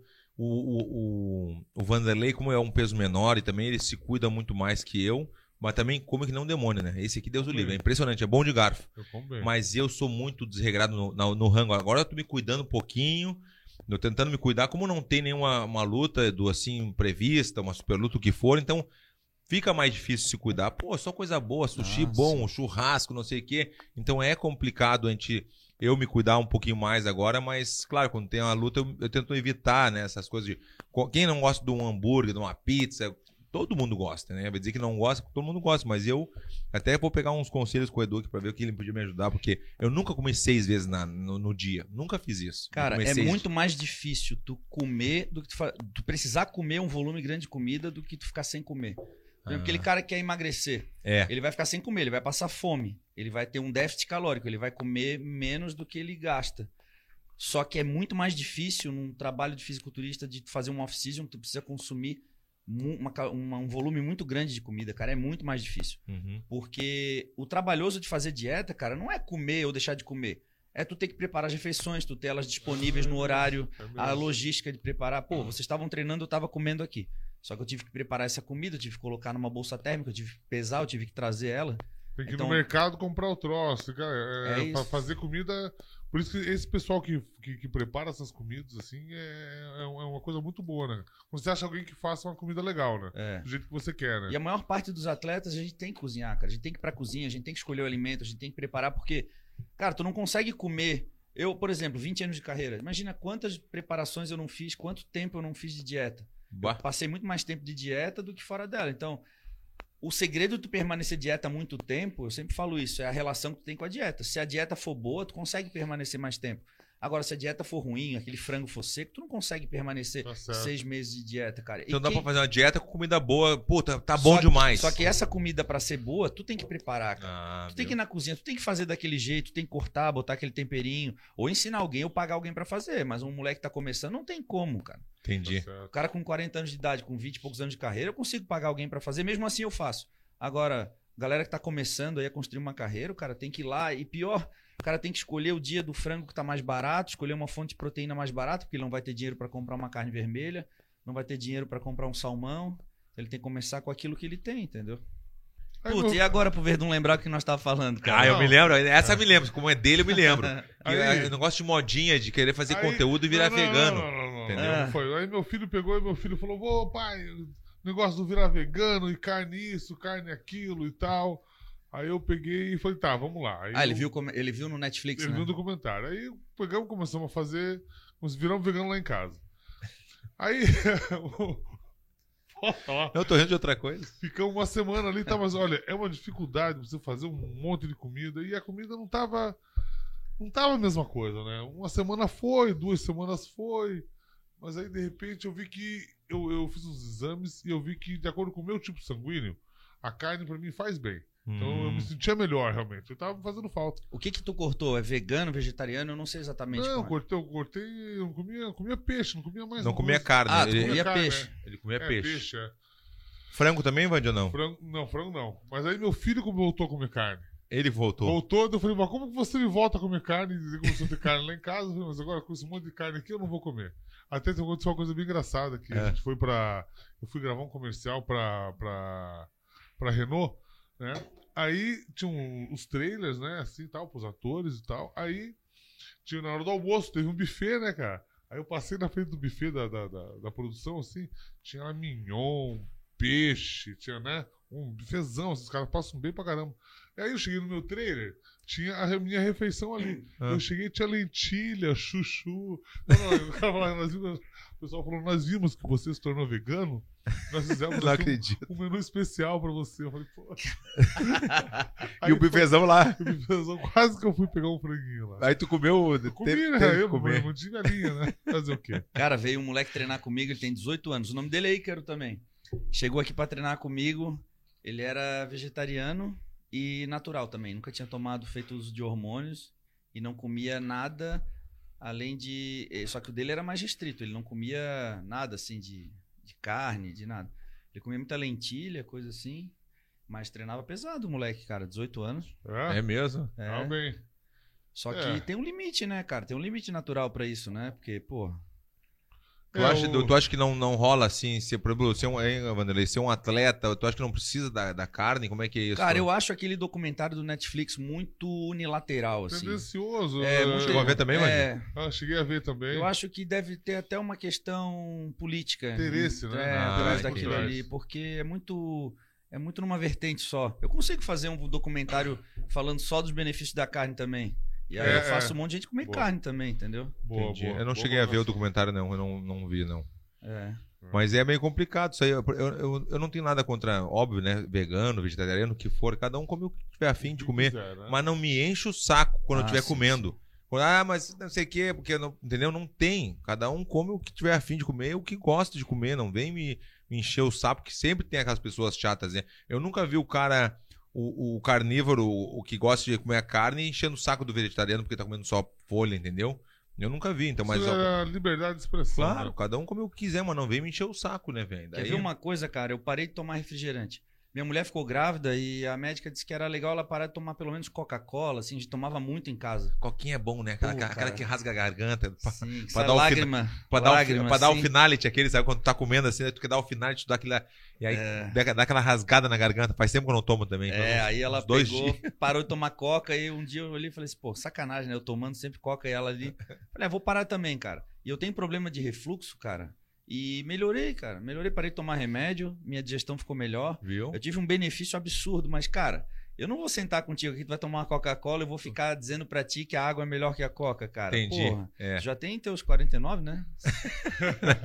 50 mal, o Vanderlei tá bem. Tu Cada acha que ele tá bem pra 52 ou não? Dá real. 52 o tem um.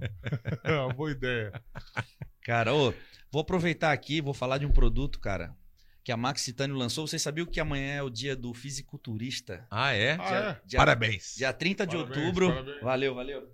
30 Dia de... 30 de outubro, dia do fisiculturista. Que irado. E a Max Titânio tá com uma promoção no site. É uma grande promoção em parceria com a Rudel. E a gente tá lançando o Max Prep Contest. É um produto, cara, é um combo com dois produtos: o Thermoshot e o. Desculpa, só para não errar aqui, peraí, um minutinho. O Shot Termo e o Shot Dry, que são dois produtos com ingredientes que trabalham em sinergia um com os outros, que eles têm a capacidade de trabalhar com a termogênese. Então, assim, tem vários benefícios. Aumenta a capacidade endotelial, aumenta o fluxo sanguíneo, aumenta a vascularização, mais disposição, melhora da queima de gordura. Um é produto em cápsula, tu pode tomar antes do cardio de manhã Uhum. ou depois do café da manhã. O outro tu pode tomar durante o dia, misturado com água, tem um efeito diurético para tirar aquela retenção hídrica, Sim. tá? São dois produtos, inclusive eu trouxe um para cada um aí. Ó, de opa! Ó, um pro é Max. Titânio na cabeça, rapaz. Não, o que eu gostei da barrinha aqui, tá? Aí, eu ó. já comi duas ali aqui, ó. Já a foi barrinha duas. É boa, a barrinha é boa. A barrinha da Max Barrinha. Titânio. Max Titânio. Vou falar- como é que é o nome do proprietário que eu quero mandar uma mensagem pra ele? É a Mari, pode mandar a pra Mari. Mari, ô Mari, vamos patrocinar aí, entendeu? Aqui, ó. Os- vou te falar, a Mari não sabe, mas aqui, ó, o maior permuteiro do Brasil é o Vanderlei. É, Eu tô em segundo, mas tu já tá forte aqui, Não, eu né? tô forte, eu tô Sabia? forte. Eu sou permuteiro, mas as pessoas, as pessoas não entendem o negócio da permuta. Que é uma troca, né? Tu Claro, olhar no dicionário é uma troca, né? A gente vai divulgar, falar do produto, óbvio, né? Eu gosto de fazer isso aí quando o produto realmente é bom, porque às vezes tu faz a né? permuta e, e tu não acredita no produto, tu, tu mostra isso. Tu mostra no teu rosto que não, é, não tá legal. Tu tá pela, pelo dinheiro, pela, pela permuta. Então, realmente, eu, queria mandar uma. Mari, entendeu? Vamos fazer aqui com os maiores permuteiros da luta, eu e o Vanderlei, número um e número dois. É isso aí, agora já pode usar, ó. eu vou usar. o cápsulas vocês podem usar de manhã, depois do Sim. café da manhã. Não sei se tu faz cardio, tem uma esteirinha em casa, né? Eu tenho uma esteirinha reta, viu É, lá? Tu pode fazer antes de fazer a esteirinha, tu pode usar uma cápsula desse produto Uma aí. só. Uma só. E o outro tu pode diluir em água. O sabor de maracujá é gostoso. Dilui em água e fica tomando durante o dia. Tá bom. Produto melhora a capacidade metabólica, absorção de nutrientes. É bem bom. cara. Porque produtos bem antigamente os produtos, a proteína, era meio sem gosto, meio hoje em dia não é ta- tanto completos. assim, né? Não, não. Eu provei, como eu te falei, da barrinha. A barrinha nas antigas, muitos anos atrás, era, era ruim de comer. É. Eu comi duas, porque ela tá com gosto bom. Aham. Né? Então é, é importante o gosto do produto. É, bem gostoso. Ô, Verdun, eu tava perguntando pra galera, pergunta na internet, tem alguma coisa aí, cara? Vamos, vamos fazer a- a- as, as pessoas perguntarem que é legal, né? A galera pediu pra contar a história, mas, cara, é tanta história, né? história. Qual é a história? Eles perguntaram pra tu falar do presidente da Chechênia. Nada Qual que é essa história aí? Não, tem várias, né? Que, pra quem não sabe, eu fiquei durante três anos como embaixador, ah, embaixador do MMA na Chechênia. E Tu primeira- morou na Chechênia? Não, não cheguei a morar, mas eu cheguei, acho que eu fui umas oito vezes ou mais, né, pra Chechênia, né? E tinha um contrato com, com o presidente, por quê? Porque o, o Kadyrov, né, que é o nome do presidente, ele, ele tem um time, né, de, de MMA, são 50 atletas, e tem o, ah, ele tem um evento dele na Chechênia. Lá na, na ele tem um evento dele e convida algumas pessoas. Já convidou o Ronaldinho, já convidou o Mayweather. A, a vez que eu fui foi eu, o Chris Weidman e o Frank Mir, os três, né, para fazer essa presença. Foi aquele que ele te botou pra lutar com um monte de cara, não Isso, foi? não botou eu. é, ele, ele encasquetou com o Frank Mir. Olha, eu te contei, ó, o André já sabe dessa aí. Conte- A é gente, chegou, a gente chegou na Chechênia, eu, o Chris Weidman e o Frank Mir. E tem uma história um pouquinho antes, quando a gente estava no avião, eu, eu, eu peguei o mesmo avião do, do, do Chris Weidman, não, do Frank Mir, né? Que é o peso pesado também, da minha categoria, mas eu não tinha amizade com ele. Um, é um americano, eu não tinha amizade com o cara. Tu não vai acreditar. A gente foi, óbvio, de business class, aquela coisa toda. A gente sentou um do lado do outro. Um do lado do outro. E aí a gente, quando viu, na noite, né, dormindo, eu comecei a ver uns filmes ali, tava acordado, e ele deitou, tava do, do meu lado ali, né? E virou aquele, aquele bundão pra mim e chamou no, e chamou no peido. Pô, eu falei, "Ah, não, não, ô, Frank, me deu uma cutucada nele, dos nossos. E aí, ô, daí tu- tirou, pra- tirou pra bobão aqui, rapaz, que isso? Tá, daí passou a sair, eu deixei assim, deixei assim, tudo bem. Aí chegamos lá, era um, um cachê muito bom, né? Não tem problema de falar também, 25 mil dólares pra cada um. 25 mil dólares pra estar no evento, assiste o evento e vai embora. Assiste no sábado, no outro dia tu vai embora. Tudo bem. O evento irado, aquela coisa toda, a gente ficou no hotel, né? A gente ficou no hotel bem perto do palácio, porque o, o presidente tem um palácio lá, né? Um palácio do irado, assim, grandão, muito legal. E aí a gente ficou no hotel, o, o evento rolou, um tapetão branco assim, Edu, tu não tem noção, um tapete irado assim, feito pro evento, 7, 8 mil pessoas. Sentou eu, o Chris Weidman e o Frank Mir, um do lado do outro, e o presidente do nosso lado. E aí o presidente é muito respeitado lá, as pessoas respeitam ele muito. Então, cada vez que ele, ele é muito. Ele adora a luta, né? Imagina, a equipe dele tem 50 atletas. Cada vez que ele levanta, todo mundo levanta por, por respeito. Então todo mundo levanta. Eles são muçulmanos, né? Todo mundo levanta, levanta, ele senta, levanta, senta, levanta.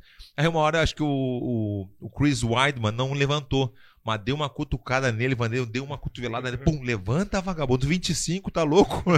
levanta, levanta. Aí levantou, tá tudo certo. Ali aquela parte passou. A gente ia pro hotel. Depois do, do evento, vamos pro hotel. Aham. Não, não, não. Ele se emocionou. O, o presidente falou: não, não, quero que eles, os três, vão no meu palácio pra jantar. A gente, pô, vamos jantar no palácio do presidente. Pô, o cara tá convidando, imagina o presidente. Não é o prefeito, é o presidente do país. Convidou pra gente ir no palácio do cara, imagina. Vamos lá. Chegamos no palácio, irado, aquele palácio grandão, aquela mesa gigante para 20 pessoas. Tava, claro, uma- tinha mais gente, né? Junto, presidente, guardas, tinha tudo, né? Aquela, naquela sala. E aí foi engraçado uma brincadeira que o presidente falou assim. Perguntou assim, ele encasquetou com o Frank Mir. Ele falou assim: tu, é da, da onde é que tu é? Falou assim, o tradutor junto, né? Aí o Frank, o Frank Mir falou assim: America, America. Daí ele, ah, América, ah, que legal. Daí fez assim uma brincadeira assim, botou a mão no pescoço, fez assim, ah, América. E, e fez assim como, né, cortar o pescoço assim, e deu aquela, aquele clima, pesou, mas todo mundo riu, né? Porque o presidente fala uma brincadeira, dá, dá. e eu quase gritei assim, ô presidente. Brasília. Brasília. Tá, daí passou isso aí, uma- um- aquele banquete, comida pra caramba, foi bom demais, vamos pro hotel. Mas antes de ir pro hotel, o presidente falou assim: não, o que vocês vão fazer amanhã? Ele perguntou. Não, a gente vai embora, presidente. A gente vai, amanhã a gente vai pegar o voo. Não, não, não. Eu queria que vocês dessem uma aula para os meus alunos, que eu tenho uma, uma equipe de 50 atletas. Vamos aqui no. ah, Eu quero que vocês voltem aqui no, no meu palácio, que eu tenho um tatame, eu tenho um, um octágono, tem tudo aqui. Então fechou. A gente foi pro hotel conversar, disse, não, mas como assim? Ele pagou, ele pagou 25 pra gente assistir o evento, não pra dar aula pros outros, né? E aí tinha um manager com a gente, né? Coordenando toda. Ligou pro assessor, o negócio o, vamos fazer assim, ó, mais cinco pra cada um. Que daí fechou toda pra isso dar essa aula pro, pro, pro presidente, pros alunos, não tem problema. Os caras na hora, fechou todo. Então ficou trintão, né, Vanderlei? Tá bom. Trintão pra cada um, né? 30 mil dólares pra cada um pra fazer. Justo. Justo. Vamos lá dar aula, 10 da manhã, não me lembro o horário, a gente acordou direto pro palácio de novo, só que a gente tinha um voo depois disso, né? Depois disso tinha um voo. Então era uma coisa rápida, era 20 minutinhos pra cada um. Só que eu tomei dois expressos, tum-tum, antes de ir pro, pro negócio. E eu vi que todo mundo tava com medo. O Frank Miro, o Chris Wadman, os caras estavam meio assim espiados. Cabreiro. É, cabreira, não vamos, não vamos rolar com eles, eu não quero me machucar, não sei o quê. Tinha um, tinha um negócio, um climinha assim, sabe? Isso na noite, a gente conversando, eu me liguei. E eu quietinho, só escutando. E aí, quando vi, a gente foi da manhã cedo, eu falei assim: não, o Chris Weidman, Frank Mir, deixa comigo que eu, eu tomo conta, deixa comigo. Alguém chamou na cartilha, não? Não, não é no, no manual, manual. No manual? Manu- Não, não, a for, chamaram, mas deixa assim. Aí quando viu, eu comentei, deixa que eu começo o seminário. Daí 50 atletas, aquela coisa toda, o presidente olhando, e eu começando a dar aquela aula, não sei o quê, dei a minha aula, até me emocionei, passei, fiz 40 minutos, não era pra ter feito mais, era pra, rap- era pra ser uma coisa rápida. Chamei Frank Mir, tua vez de dar aula. Chamei ele, ele falou, Verdun, me ajuda a mostrar a posição. Entendeu? Falou, Eu falei, claro, eu te ajudo a mostrar a posição. Tem que ter um sparring comum pra mostrar a posição. Fiquei com ele. Quando ele começou a dar aula, dois, três minutos, o presidente já falou assim: ah, para, para, para, para tudo. Todo mundo olhando pro presidente, aquela coisa assim. E ele falou assim: vem cá, Frank Mir, vem cá. E era o que todo mundo temia. Tinha um octágono do lado.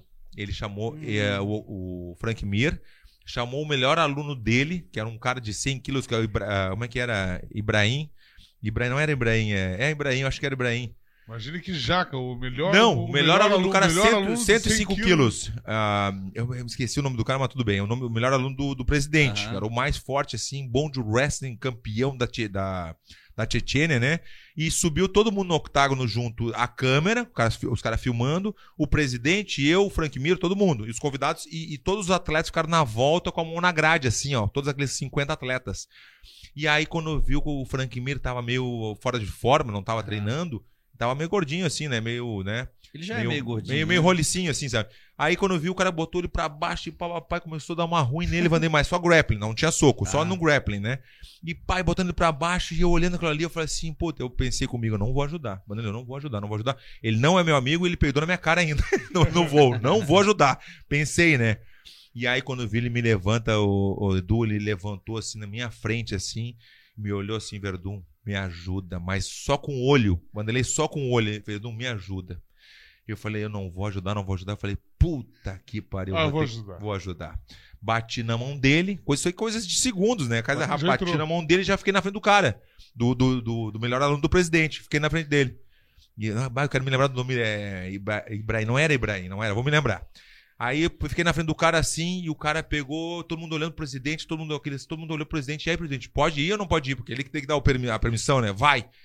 Aí eu peguei, ele fez assim, vai, e o cara me entra no double leg nas minhas pernas, né? Ah, entrou? double leg. Na hora já entrou? Na hora. O cara falou vai, ele já entrou, porque o cara é bom de wrestling, né? Fica por cima. Aham. E eu já chamei na guilhotina. Peguei na guilhotina assim, puxei pra guarda, né? Eu tava caindo mesmo. Aproveitei a caída da- do double leg dele. Peguei na guilhotina 10 segundinhos e ó, finalizei. O cara, o cara bateu.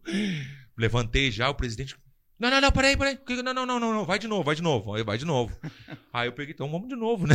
Vamos lá. E aí o cara me entra no double leg de novo, Vanderlei, só cabeça pro outro lado. Como eu peguei ele aqui desse lado, aqui, na minha guilhotina forte, e ele entrou com a cabeça pro outro lado. Só que daí quando ele entra a cabeça pra cá, ele me deixou o braço desse lado. Então ele me deixou o braço aqui, eu encaixei a Kimura.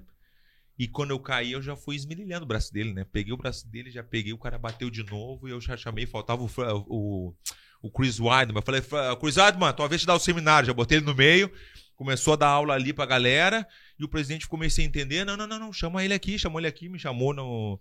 Me chamou na, na, ali embaixo com o tradutor. Não, tu vai ser nosso. Tu vai me ajudar a, a treinar os meus atletas, não sei o quê. Eu falei, só um pouquinho. Aí liguei pro Ali, que é meu manager, né? Uhum. Ali no FaceTime. E aí, Ali, tô com o presidente aqui, fala com ele aqui. Não, olha, eu quero o Verdun como representante nosso, ele vai ser nosso embaixador do MMA, não sei o quê. Tudo bem pra ti? Eu falei, tudo bem, tá tudo certo. Aí o contratinho pegou, né? Daí tu não tem noção, um contrato dos nossos, tu não tem noção. Contrato. Não, eu nem vou falar número. Não vou falar número. Não vou falar, não, vou falar, número, não, né? falar, não vou falar número. Aí contratinho ah. de então por mês. Aí quando. aí, tá bom, tá bom. Tá aí bom. quando viu, daí quando viu aconteceu isso aí, né? Aconteceu, ele me contratou e o voo, o nosso voo ficou esperando a gente assim, ó, mais de uma hora, porque era voo normal.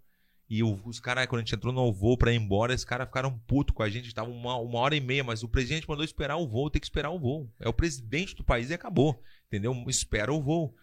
E aí depois passou um tempo, eu fui para outro evento. Eu fui para outro evento, nada a ver com a Tchetchênia, era Daguestão. Uhum. Também lá, eu e o Anderson ainda, eu e o Anderson. A gente foi lá nesse evento para fazer uma presença e o presidente da Tchetchênia viu. Ele viu essa situação e quando eu tava em Moscou, pode ver que loucura. Eu tava em Moscou, que tem que fazer a conexão. Uhum. Bateu, eh, me ligaram no, no, no, no, telefone no quarto e, ó, tem o, o, o representante do, do presidente da China que quer falar contigo. Eu falei, opa. Aí eu desci lá embaixo, o, o, o presidente quer te ver. Então eu falei, como é que ele sabe que eu tô aqui? Daí ele falou, Dom, o presidente quer te ver. Como é que o cara sabia? Eu tava na, entendeu? No Daguestão, fazendo a conexão em Moscou e o cara sabia que eu tava ali, naquele quarto. Aí eu falei, pá, mas Deus o livre, né? Liguei pro Ali de novo. Ali, o que, que eu faço ali? Ele falou, tu tem alguma coisa pra fazer em Los Angeles? Eu falei, não tenho nada pra fazer em Los Angeles. Então vai ver o presidente. Aí eu fui, fui ver o presidente. Daí quando eu tava chegando na Tchetchênia, eu pensei, vou ficar no hotel de novo, né? Direto pro palácio. Direto pro palácio do pá, aquela coisa assim, ó, hein? Daí eu falei, bah, que loucura, né? Tem, tem três andares do palácio. Lá embaixo, assim, grandão. Segundo andar. E o terceiro andar que é só dele. E aí eu peguei, entrei no meu quarto lá, banquete no quarto, aquela coisa toda, aquele negócio, todo aquele luxo, né? Falei, pô, que loucura, rapaz. Aí quando viu, aí quando viu, eu tô ali um tempão ali só assistindo Globo.com, novelinha e pá. Aí tô ali, não tinha nada a fazer, né? Tinha que ficar esperando o presidente, né? Aí eu fiquei pensando, será que, pô, não sei, né? Será que é, é o presidente é frutilia? Eu falei, não, não pode ser, não tem como, né, Endo? Será que. Não, não, não pensei, não, não tem não, como. Não Daí tudo que eu pensava aconteceu meia-noite, meia-noite e pouquinho, Vanderlei, ó. Ah. Na porta do quarto. Ó, deu até um eco, ó. Deu, deu. Foi bom essa. Aí entrou assim o presidente mais dois guardas. Aí eu falei assim, puta que pariu. Eu levantei assim, opa, presidente, bom. Daí o presidente me olhou assim, fez assim fez assim, ó. Só que eu não sabia o que será que é duas, duas o quê, né? Tem... Duas pode ser tanta coisa. Não, né? não. duas opções. Tem duas opções. Fez assim na minha mão, assim, ó. Foi assim, ó. Ou a cabeça, né? Que tinha feito pro Frank Mir, ou hey, ou ou hey, ou e eu pensei, pô, Aí estamos aqui, né? Fazendo podcast, né? Esse podcast tão importante aqui. A audiência é muito boa. Lembrei agora da tua participação no, no Fritada lá. Jesus, Sim. cara. O pessoal pegou pesado lá contigo, né? Pegaram. Porra. Mas eu aceitei na boa porque não, eu, eu, eu, sabia que é isso. O Fritada é para isso. Ah, sim, é uma sim, brincadeira. Sim Claro que dizem a verdade, várias coisas de verdade, mas é uma brincadeira, mas eu, eu quis ir, né? Claro. Eu não sei se o Vanderlei ia ter condições de ir lá também. Eu acho que o Vanderlei ia aceitar na boa também, né, Vanderlei? As brincadeiras dos é, comediantes, né? Não, não... Tu tem direito à resposta também, né? Eles te ajudam, algumas piadas também, eles ah. te ajudam, né? Eu achei legal, velho. Eu ah. gostei, eu gostei. Ô, Vandy, tem alguma luta que tu gostaria de fazer que tu não fez ainda? Algum adversário que tu gostaria de lutar? Não, que tu não... Eu, eu, tive ótimos, ótimos, ótimos é? adversários e Teve a luta que não aconteceu com o Vitor Belfort, que, pô, que, que teve, tinha, tinha, tinha data, tinha local, tava tudo certo para se enfrentar. E... Aí ele chamou na. Chamou no manual. Chamou no chamou manual, no manual página 1, um, página 1. Um. Página 1. Um, qual seria a probabilidade de um atleta como ele quebrar uma mão no, Bah, tá louco, mano. Hum. Ali foi um, ali foi o manual da mão. O manual, da... o manual do página, rei. página 3, né, quebrar Página 3, é verdade. 3. Versículo 7. ele não vai fazer essa nunca essa luta com o Band porque ele é. sabe que é, é diferente. Aquele momento que aconteceu essa luta com o Vanderlei e o Vitor Belfort, que ficou conhecida por todo, e, e para as pessoas que não sabem, ele não queria sair nem do vestiário Porque ele tava com medo. E esse medo que ele tinha ajudou ele. Porque tu, me- mesmo se tu botar um gato ou algum bicho no meio, num, num canto, ele vai te atacar. Acuado. Acuado. Então ele tava com tanto medo que ele não queria nem sair do vestiário. E uma galera sabe disso, que é verdade. Chorava que não queria sair. Né, que ele tava com medo do Vanderlei. Então, naquele momento que ele tava com medo, o papai ajudou ele. Porque às vezes o medo te ajuda também, né? Tem essa coisa do medo que te ajuda. Quem é que não fica nervoso por um, por um evento ou, ou ansioso, né? Tudo que tu possa imaginar. né? De repente tem um evento, tu come demais que não deveria ter comido. Eu Sim. desconto muito na comida também. Mas uma coisa que eu digo assim, o, Vande e Edu, não dá pra falar que tu tá nervoso. Quando vai fazer uma palestra, ah, eu tô nervoso aqui, ou vai falar alguma coisa, eu tô nervoso. Tu não pode falar que tu tá nervoso, tu tá passando isso aí pras pessoas, as pessoas vão começar a analisar que tu tá nervoso, não vão Claro. prestar atenção no que tu tá falando. É, Ah, ele tá nervoso. Entendeu? Então, é um conselho que eu faço pras pessoas que não tem que falar, pode estar nervoso, mas fica pra ti. É igual tu Todo- falar pro adversário que tá com a, com a mão quebrada e na luta, né? É verdade, é, É, verdade. Tu não pode acusar que tá com uma Não, lesão, tá né? louco, não. É, na, na- na- na luta o cara tem que ser profissional. Você não pode ter nem pena e nem raiva. Você tem que realmente manter estratégia, se manter frio, se manter focado e, e fazer o que tem que fazer. Fazer o que você, o que você, o que você se propõe, né? Em 2013, faltando 10 dias pro Mr. Olímpia, eu tava fazendo um desenvolvimento com 50 quilos. E quando chegou aqui em cima, assim, eu rompi o tríceps. Pá! Aí o peso caiu e tal. E eu fiquei com. Essa lesão aqui, ó. Meu. Tem uma. Sim, sim, uma cicatriz ali. É, eu, eu rompi o tríceps, né? E aí faltava 10 dias pro Mr. Olímpia, eu não conseguia treinar. Não. E eu tava, assim, ó, o melhor shape da minha vida, brigando pelo título, já tinha ficado três vezes em terceiro. Pá.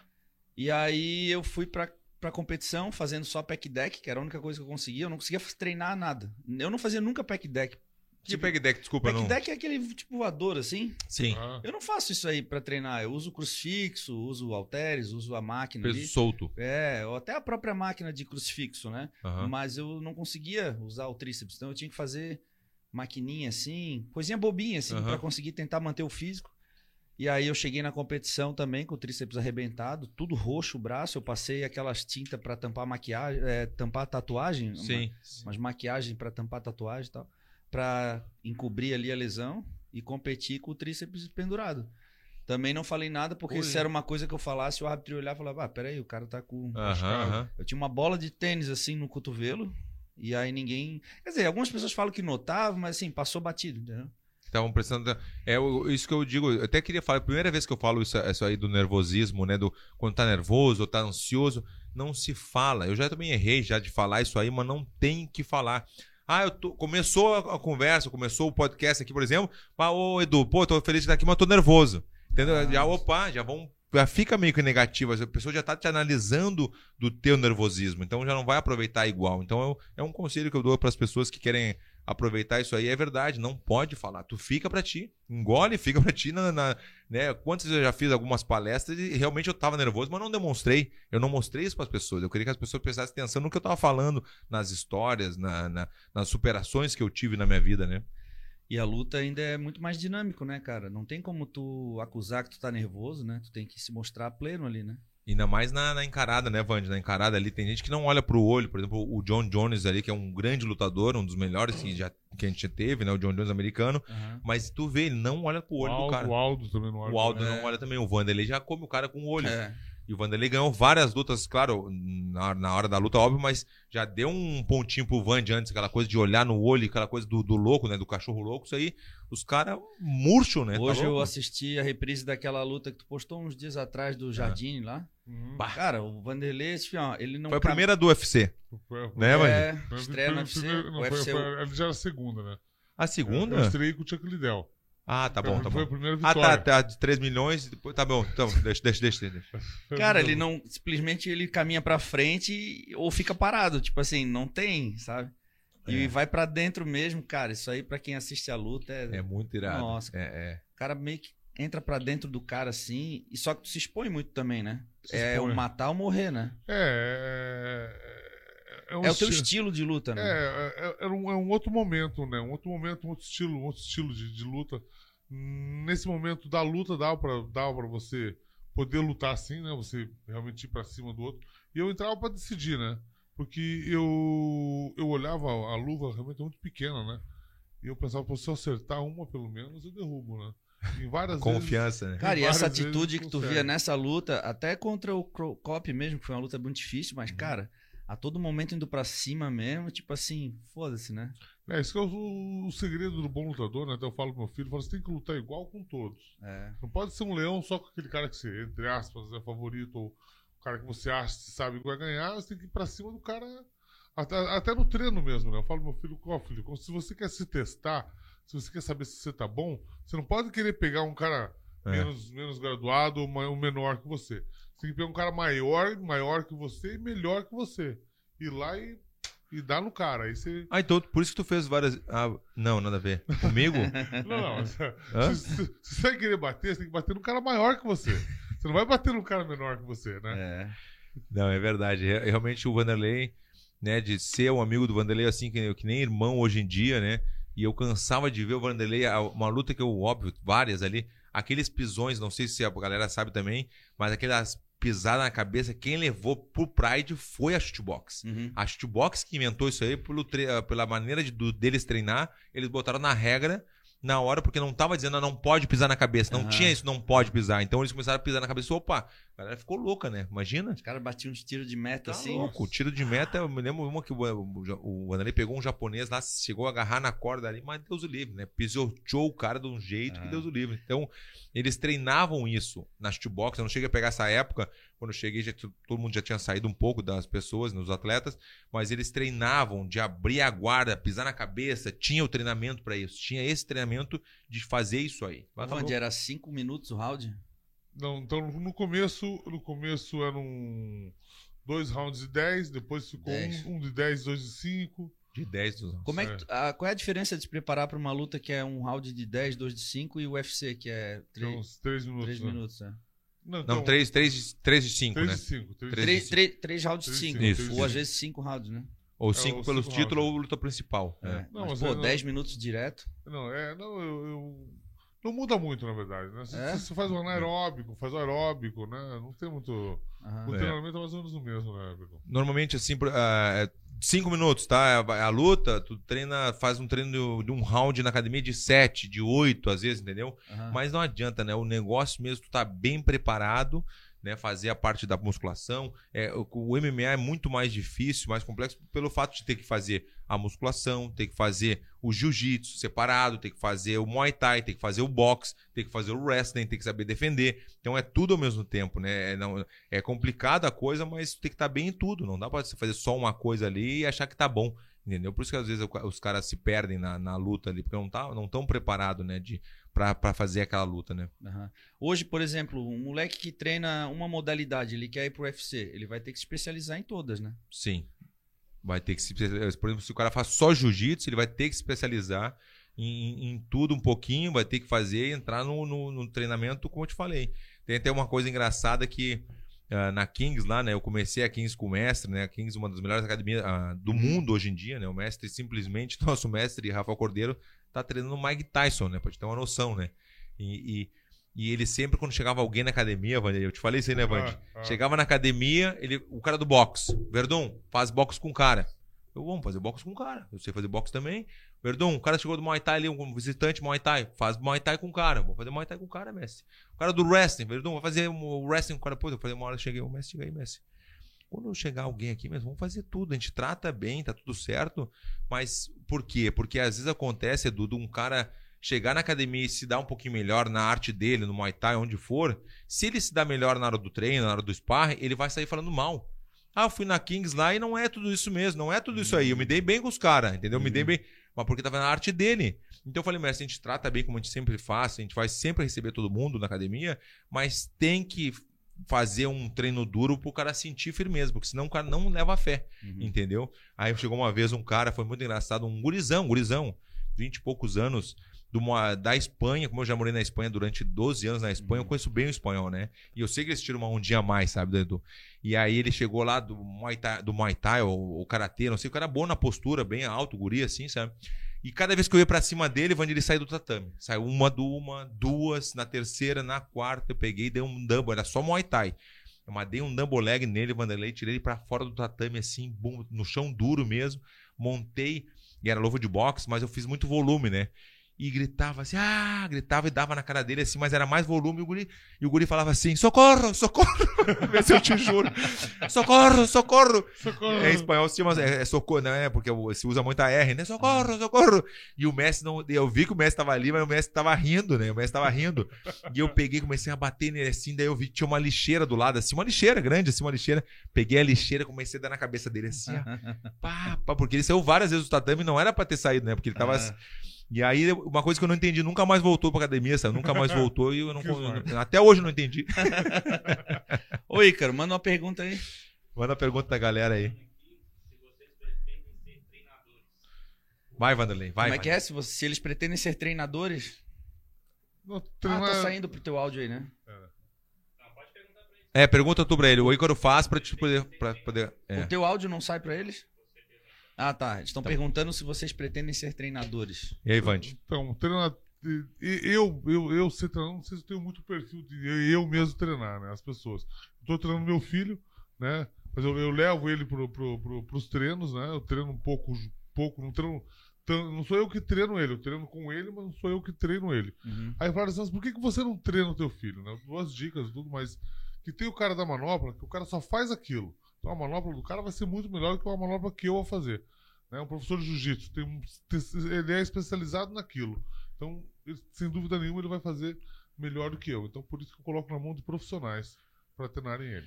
O Vanderlei organiza o treinamento pra ele, pro filho dele. Eu acho uma boa também, porque o pai falando por filho, o filho vai aceitar, mas não é igual. Vai mudar muito isso aí, né? E a coisa do, do treinador Vanderlei, por exemplo, o, o, o- seminário do Vanderlei é, é muito legal. Ele, dá, ele gosta de dar o seminário. Quando tem bastante gente, quando tem pouca gente, não interessa. Um seminário, com certeza, nós fazemos seminários ainda, né? Agora voltou, depois da pandemia, a gente está começando a fazer os seminários agora. Então, eu também gosto muito de seminário e eu conto muito historinha também. Eu gosto de contar as historinhas, as pessoas gostam de escutar também. Eu dei um seminário na, na- no México, porque, como eu já te falei, eu morei muito tempo na Espanha, eu tenho um passaporte espanhol, eu, eu, eu fui comentarista do, do UFC em espanhol durante ah, oito anos, então eu tenho essa facilidade com o espanhol. Então, de- seminário é tipo assim, cinco dias de aula teórica e uma de prática? Não, Tu fala não. pra caramba, hein, cara. Eu falo, né, dos nossos. Eu- é que o energético ajudou. Se não for, se eu tivesse suando um café. E, e assim, do nosso. é, eu falo muito no seminário, tem razão. E, e quando eu perguntei no finalzinho do seminário, eu falei assim: ó, vocês querem história ou vocês querem oposição? Os caras começam a sentar. Uhum. A gente quer história. Porque Ah. chega uma hora do seminário, não pode ser muito longo, não pode ser um seminário Ah. de quatro horas. Duas horas, três horas é bom. Porque até as pessoas que gostam muito já fica demais. Então eu, eu gosto de dar seminário duas, no máximo três horas. Porque se fica quatro horas, seis horas, já fica demais, as pessoas já não estão prestando atenção Aham. na, na tua posição. E foi engraçado porque as pessoas gostam de escutar as histórias que tu, tá, tu tem de uma luta, de uma coisa, do Fedor, né, de alguma coisa. Então, treinador, meu irmão tem academia lá nos Estados Unidos, né, a Verdun Training Center, que é dele, que eu tive academia por uma pilha do, do Lucas, né, o- a gente chama de Lucas Association, nosso amigo de infância, e ele botou uma pilha, eu abri a academia, mas não era o que eu queria, não era o que eu gosto, assim, de ter uma academia, ser treinador, dar aula todos os dias, não é a Aham. minha. Por isso que eu abri outro empreendimento, né, eu abri outra coisa da, da carne, eu gosto muito de carne. Come carne todo dia. Todos os dias, todos os dias. Ontem o primo fez pra gente, um, meu primo, meu sócio, né? Fez Aham. essa carne pra nós, né? A nossa carne lá em casa. E hoje no buffet, hoje, putz, eu comi carne ontem, eu fui no buffet lá no, no Central hoje, lá no centro, que é nosso vizinho ali, da, Sei, sei, é bom. Central, gosto muito. E aí eu vi a carne, tinha o peixe, tinha o frango, tinha tudo. Onde é que eu fui? Fui na carne. Pra te ver, entendeu? Não E- adianta. Ah. E é uma carne realmente. é- é- essa carne que eles estão vendendo lá é uma carne excepcional.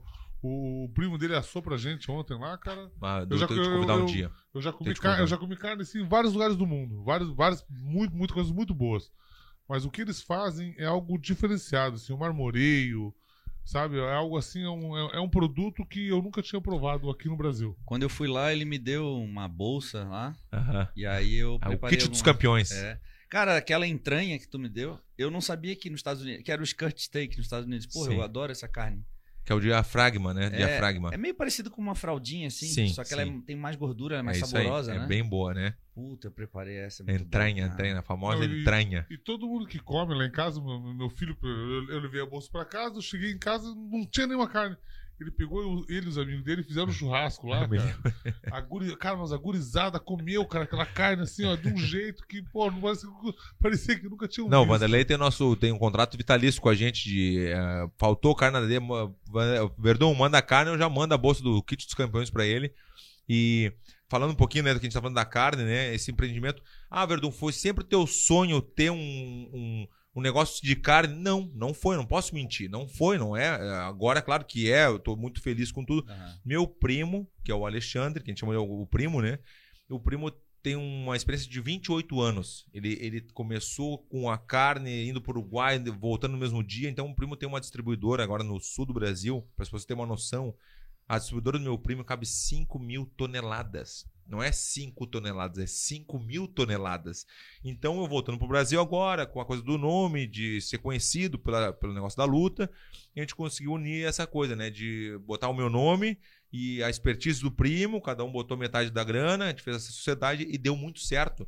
E, e em vez de levar essa coisa do- da carne uruguaia, que realmente é muito boa, a gente sabe carne, a carne uruguaia é muito boa, mas o primo falou, Verdão, a gente tem que puxar pra gente também, né? A gente tem uma carne boa. Aham. E aí vamos procurar um, um frigorífico que tem que ser o melhor do Brasil. E a gente procurou o frigorífico Silva, que é em Santa Maria. A gente foi várias vezes para lá, a gente bateu 200, 300, 400 bois para poder ter na, na nossa negócio. Então, chegou uma hora que o Silva falou, Verdun, eu, eu tenho que botar a tua carne no meu portfólio. Quando tu, tu chega a pedir a tabela de preços do seu frigorífico Silva, vai estar nossa carne lá também. E ele não faz isso, ele tem a marca dele Uhum. a, a Best Beef, que tu conhece, a Best Aham. Beef, Black Label, a Novilha. Eu tô entendendo bastante, agora eu entendo muito mais que antes, né? Uhum. O primo me ensinou muito também e deu muito certo. Já estamos distribuindo pro Brasil inteiro já. Né? Tu, tu conheceu a loja, a nossa loja tá demais. A gente vai começar agora com, com o Lucas, né? Avante, a, é, franchise. A gente teve uma, uma reunião ontem com ele de 5 horas a reunião ontem para poder começar com as franquias, porque as pessoas não param de perguntar. Se eu te mostro agora, Edu, eu fiz uma brincadeira ontem, onde você gostaria, ou você gostaria de abrir uma franquia da Verdun Premium Meats, tu não tem noção. Se eu te mostrar agora aqui no, no meu telefone, tem não sei quantas mensagens, Curitiba, Porto Alegre, Cara, eu Manaus. até tenho uma noção, porque é assim com a Ironberg também, cara. Viu? É bom, né? A gente, a, a gente tem um negócio meio parecido, né? Um tempo, tempo parecido. É né? verdade, a gente abriu mais ou menos na mesma época, É, Vandy. agosto, né? Foi a mesma época que a gente abriu. Não, e, Vai fazer três meses aqui, não é? Três meses, Então, é. a gente também. Não, mas é, é, eu- eu- isso que eu, eu, eu vendo de fora, quando o- o- o atletas que são campeões têm um negócio, eu vejo que os atletas levam para esse negócio toda essa expertise. Expertise o quê? De fazer a coisa bem feita, de pensar nos detalhes, né, de querer o melhor. Porque se você tem o melhor, né, um, um produto bom num preço bom, é, é fácil de vender. Já, já, desculpa, Edu, mas já que a gente tá falando em merchan, porque é o momento merchan de poder falar o que a gente gosta de fazer também, né, Claro. é, Edu? Eu queria falar por que o, o Vanderlei escolheu pesados web? Por que caminhões? O Vanderlei, pra quem não sabe, vende, compra caminhão, compra tra- trator e vê, não, é, explica mais ou menos um pouquinho do teu. Então, esse aqui é um, é um app, um app de compra e venda de caminhões e máquinas agrícolas, né? E o app está rodando, nós estamos com quatro meses de app, nós temos mil anúncios, né? Não somos nós que vendemos, as pessoas usam a nossa, a nossa plataforma Ah, pra vender. viu? e tá muito legal, pô. Muita gente consulta, né? Muita gente usa para consultar né, o preço dos caminhões e tal, então tá muito legal. Você quer vender ou comprar um caminhão? Entra aqui no Pesados Web. Ó, viu? Pesados web. É, pesados web, legal. Só temos um negócio pesado aqui, né? É, só peso. é, porra. Já que estamos falando, vamos falar um pouquinho da nossa marca também aqui, ó. Verdun Sports. Eu sempre quis vender umas camisas, papai, mas eu nunca encontrava a pessoa certa para fazer isso, Edu. Eu nunca fui bom. Uma vez eu peguei uma uma camisa, não me lembro da marca, muitos anos atrás, eu fiquei lá no, no Pla- Planeta Atlântida, lá em Atlântida, para vender as camisas, não vendi nenhuma, não vendi nenhuma. Então nunca fui bom de vender camisas e precisava de uma pessoa certa. Conheci, conheci o Ian, Então quer dizer que nessa época você não vendia. eu não vendi, eu não era muito bom não. Ah, tá. Só pra saber. E agora a gente tá com a Verdun Sports, né? Que a gente vai agora mudar o conceito um pouquinho, né? Que teve algumas coisas que a gente contratou umas pessoas para verem a nossa marca, como é que funciona, e realmente deu muito certo. A gente vendeu muito só com o WhatsApp. Imagina, a gente nem abriu a página web ainda da, da, da, da, da- Verdun Sports. E agora vai, vai mudar um pouquinho, vai ser eh, Verdun Champions Wear. Né, vai ser mais ou menos, a gente vai mudar o conceito agora, porque realmente deu muito certo e a gente está bem feliz, né? Eu até queria agradecer o Ian pela parceria, né? Se não fosse o Ian, eu nem se estaria morando aqui. Porque Ian me deu o conselho. Eu busquei muito o sul da ilha, a Campeche, que é irado demais, mas Aham. não é o que eu estava procurando. Não é, é irado, mas não é o que eu queria. Ele, Verdun, vamos ali que eu vou te mostrar Cacupé, te mostrar mais aqui o norte da ilha, tu vai gostar. A gente é praticamente vizinho aqui, pô. A gente mora no bairro um João do lado Paulo, do outro. João é. Paulo. João Paulo, Cacupé. É, eu morei em João Paulo também E por eu um brinco mês. com o Verdun, cara, porque ele mora aqui há pouco tempo e ele é mais manezinho que eu. Ele, eu- ele, ele posta nos stories, cara, almoçando. Eu não conheço, nunca ouvi falar no restaurante. Esses dias ele postou um show de comédia, eu nem sabia onde é que era o show de comédia ali perto de casa. É, lá no, é, no Assim, CFL. pô, cara, me chama, eu gosto de comédia. Pô, eu não sei onde é que. Eu não sei, cara. Eu vi que tu cortava o cabelo na VIP ali na NSC. Sim, Eu achava que só tinha VIP no Santa Mônica. Eu ia até lá pra cortar. pô. viu? Eu vou aprendendo só com o Verdun aí. Pô, o cara conhece mais Floripa do que eu, cara. Ah. Vamos lá, lá o. Perguntinha, lá, perguntinha. manda. Se vocês nunca pensaram em abrir uma academia dedicada ao MMA juntos. Se vocês nunca pensaram em abrir uma academia dedicada ao MMA juntos. E aí, Vande? Ainda não, mas pode ser uma, não, não, não é uma ideia, né? É verdade, porque as pessoas gostam muito dessa nossa amizade, as pessoas pedem, pô, vai brincar com o Vanderlei, brinca com ele, porque a gente se zoa um ao outro, né? Essa coisa do bullying hoje em dia, ah, é bullying, é bullying, não tem esse negócio aí, é, sempre foi a, a diversão do amigo, né? De Sim. botar um apelido no cara e o cara não gostar, ah, tu não gostou, então vai ficar. Né? Vai ficar Ah. esse apelido porque realmente é a brincadeira, né? E hoje em dia tá muito não mimimi, não pode isso, não pode aquilo. Como assim, velho? Por que eu não posso brincar com meu amigo? Por que eu não posso fazer uma brincadeira com ele? Porque, não, porque alguém vai dizer uma coisa, vão, vão me, me criticar, vão me cancelar por isso. Pá, Uma amizade é verdadeira, O né? Vandy postou do Superman lá. Aham. Teve um, teve um jogador de vôlei essa semana que teve um problema por causa dessa postagem aí, que foi considerado homofóbico e tal. É. Eu acho que qualquer, qualquer tipo de discriminação é. não- Sabe, Mas tu, pô, tu eu- mas- teu mas- amigo? Mas, não, mas, não, mas qualquer, qualquer, tipo de discriminação que eu digo, a pessoa discriminar alguém por algum motivo. Não tem Sim, porque sim. a pessoa.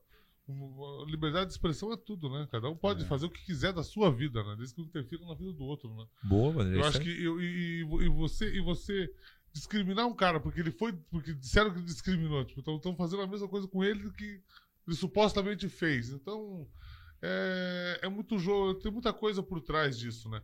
Tantas pessoas falam tanta coisa e não acontece nada. Um cara vai e faz uma coisa que acontece um monte de coisa. Então tem, tem, É tem verdade. muito mais coisas envolvidas do que, do que o que você realmente vê, né? Hoje em dia as pessoas ninguém mais tem uma opinião, né? Todo mundo gosta de que gosta de que todo mundo gosta, todo mundo detesta quem todo mundo detesta. Então não tem assim, as pessoas não pensam mais, né? Porque até que momento você pensa, você tem a sua opinião. Ninguém tem que, que opinião é tua e não é a opinião do outro, né? Comportamento de manada, né? comportamento Sim, danado. sim. Então, é, eu- eu tenho um comportamento comigo que eu, eu me isolei, né, com, com, com, com televisão, essas coisas, eu não vejo nada, né? Eu, tenho, uma- eu, eu tento ter, na medida do possível, a minha opinião, né, a minha visão de mundo, né? Até. até e, e com isso eu vivo do jeito que eu quero. Não tenho muito de, de me vestir do jeito que as pessoas querem, ou de fazer o que os outros querem, ou É, de boa. lugar que todo mundo quer, sabe? Eu gosto, eu gosto de fazer o que eu quero, né? Então a gente tem que tentar ser o mais, mais original possível. né? É, eu também, cara. Até porque senão eu não teria escolhido ser fisiculturista no Brasil, né, cara? Não, isso aí é uma coisa Tem um preconceito também, Edu? Tem? Nossa, cara, é um esporte que. Eu lembro que na É um época. esporte muito difícil. Eu né? sou filho de funcionário público. Minha mãe é funcionária pública, meu pai também. Então imagina, cara, eu tranquei a faculdade e falei, agora eu vou competir e vou seguir carreira. Aí meus pais, obviamente, que se posicionaram contra, porque ele falou assim, ó, Edu, olha pro cara mais pica no teu esporte. O que, ele tem? Tu quer ser ele? Eu falei, não, eu quero ser melhor que ele. Uhum. Aí ele falou assim, mas o cara que é o- número um no Brasil no teu esporte, tu quer ter a vida dele? Tu consegue ter uma vida legal? Eu falei, não, mas eu vou ser o primeiro a viver disso. E, E- aconteceu, e aconteceu, cara. Aconteceu. irado. Eu me sinto um pouco responsável por, pela evolução do meu esporte aqui no Brasil, porque eu fui um dos pioneiros, assim como vocês, né, que abriram portas para vários outros lutadores que vieram aí. Eu me sinto também responsável, porque o fisiculturismo é um esporte que sofreu muito preconceito também ao longo do tempo, né, cara? As pessoas ainda não. Mas é muito mais por falta de informação e conhecimento, né? A gente não tem cultura aqui, né? Então acho que um projeto como esse, que nem tu falou, quando a gente bom. abre um negócio, cara, a gente. Isso aqui é muito mais que um negócio, tem um propósito, tem uma alma aqui, né, cara? Isso aqui Sim. não é só uma academia. Tem um Outro, sonho, né? um investidor, um cara que tem dinheiro, ele podia vir aqui montar isso aqui, mas não ia ser desse jeito. Ela Não, não, ia ter essa falou vibe aqui. A energia que tem. A aqui. energia, cada máquina foi pensada de um jeito, cada coisa foi pensada de um jeito. Tem as fotos, tem a- o inspiracional aqui, tem eu aqui dentro. Então, Aham. assim, a gente. Isso aqui é um, é, um, é um negócio, mas ele tem alma, né, cara? E agora, falando daquilo que o Vande falou, é engraçado, porque tu tava falando, eu tava lembrando, essa bandeira do Brasil atrás de ti aí.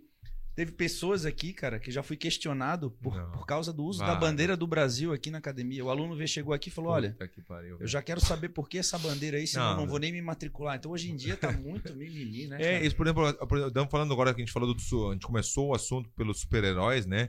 Por que querem botar o, o Superman como que ele é bissexual, o que for? Por quê? Se nunca foi assim, quer fazer um personagem novo, faz um personagem novo que é bissexual. Faz o personagem, não tem problema. A gente não tem nada contra né, os gays ou, ou- ou o que for. Mas por que tem que botar o Superman como bissexual? Eu não consigo entender. Que nem a- a- o que eu não entendo também é essa coisa de, de não se referir a, a ele e a ela. Agora é todos. Eu não sei. Sabe o que eu tô falando? Uma, Sei, sei, é uma todos, besteira. né? Aham. Que tem que ser, não pode se referir como se fosse ele e ela. Não, tem que se referir como se fosse no meio.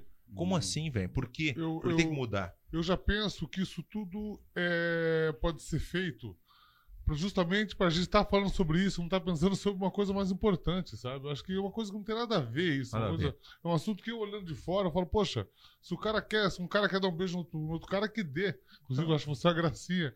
Então, não, tem, não tem- não tem problema algum. É a vida Não, a gente brinca outro. direto, eu Van direto. É, A gente então, brinca direto, tá louco? E, e- tanta gente discutindo assuntos que não têm a menor importância É, eu digo, não tem a menor importância, é, digamos, pro crescimento da nação, né? Tem tanta coisa mais importante acontecendo e a nossa atenção às vezes é toda desviada para algo que não vai fazer, não agregar nada para ninguém. Vandi, o cara que critica, por exemplo, o cara que falou mal da tua academia. Ah, dando exemplo, dando Uhum. exemplo, da, da academia de jiu-jitsu, o que for.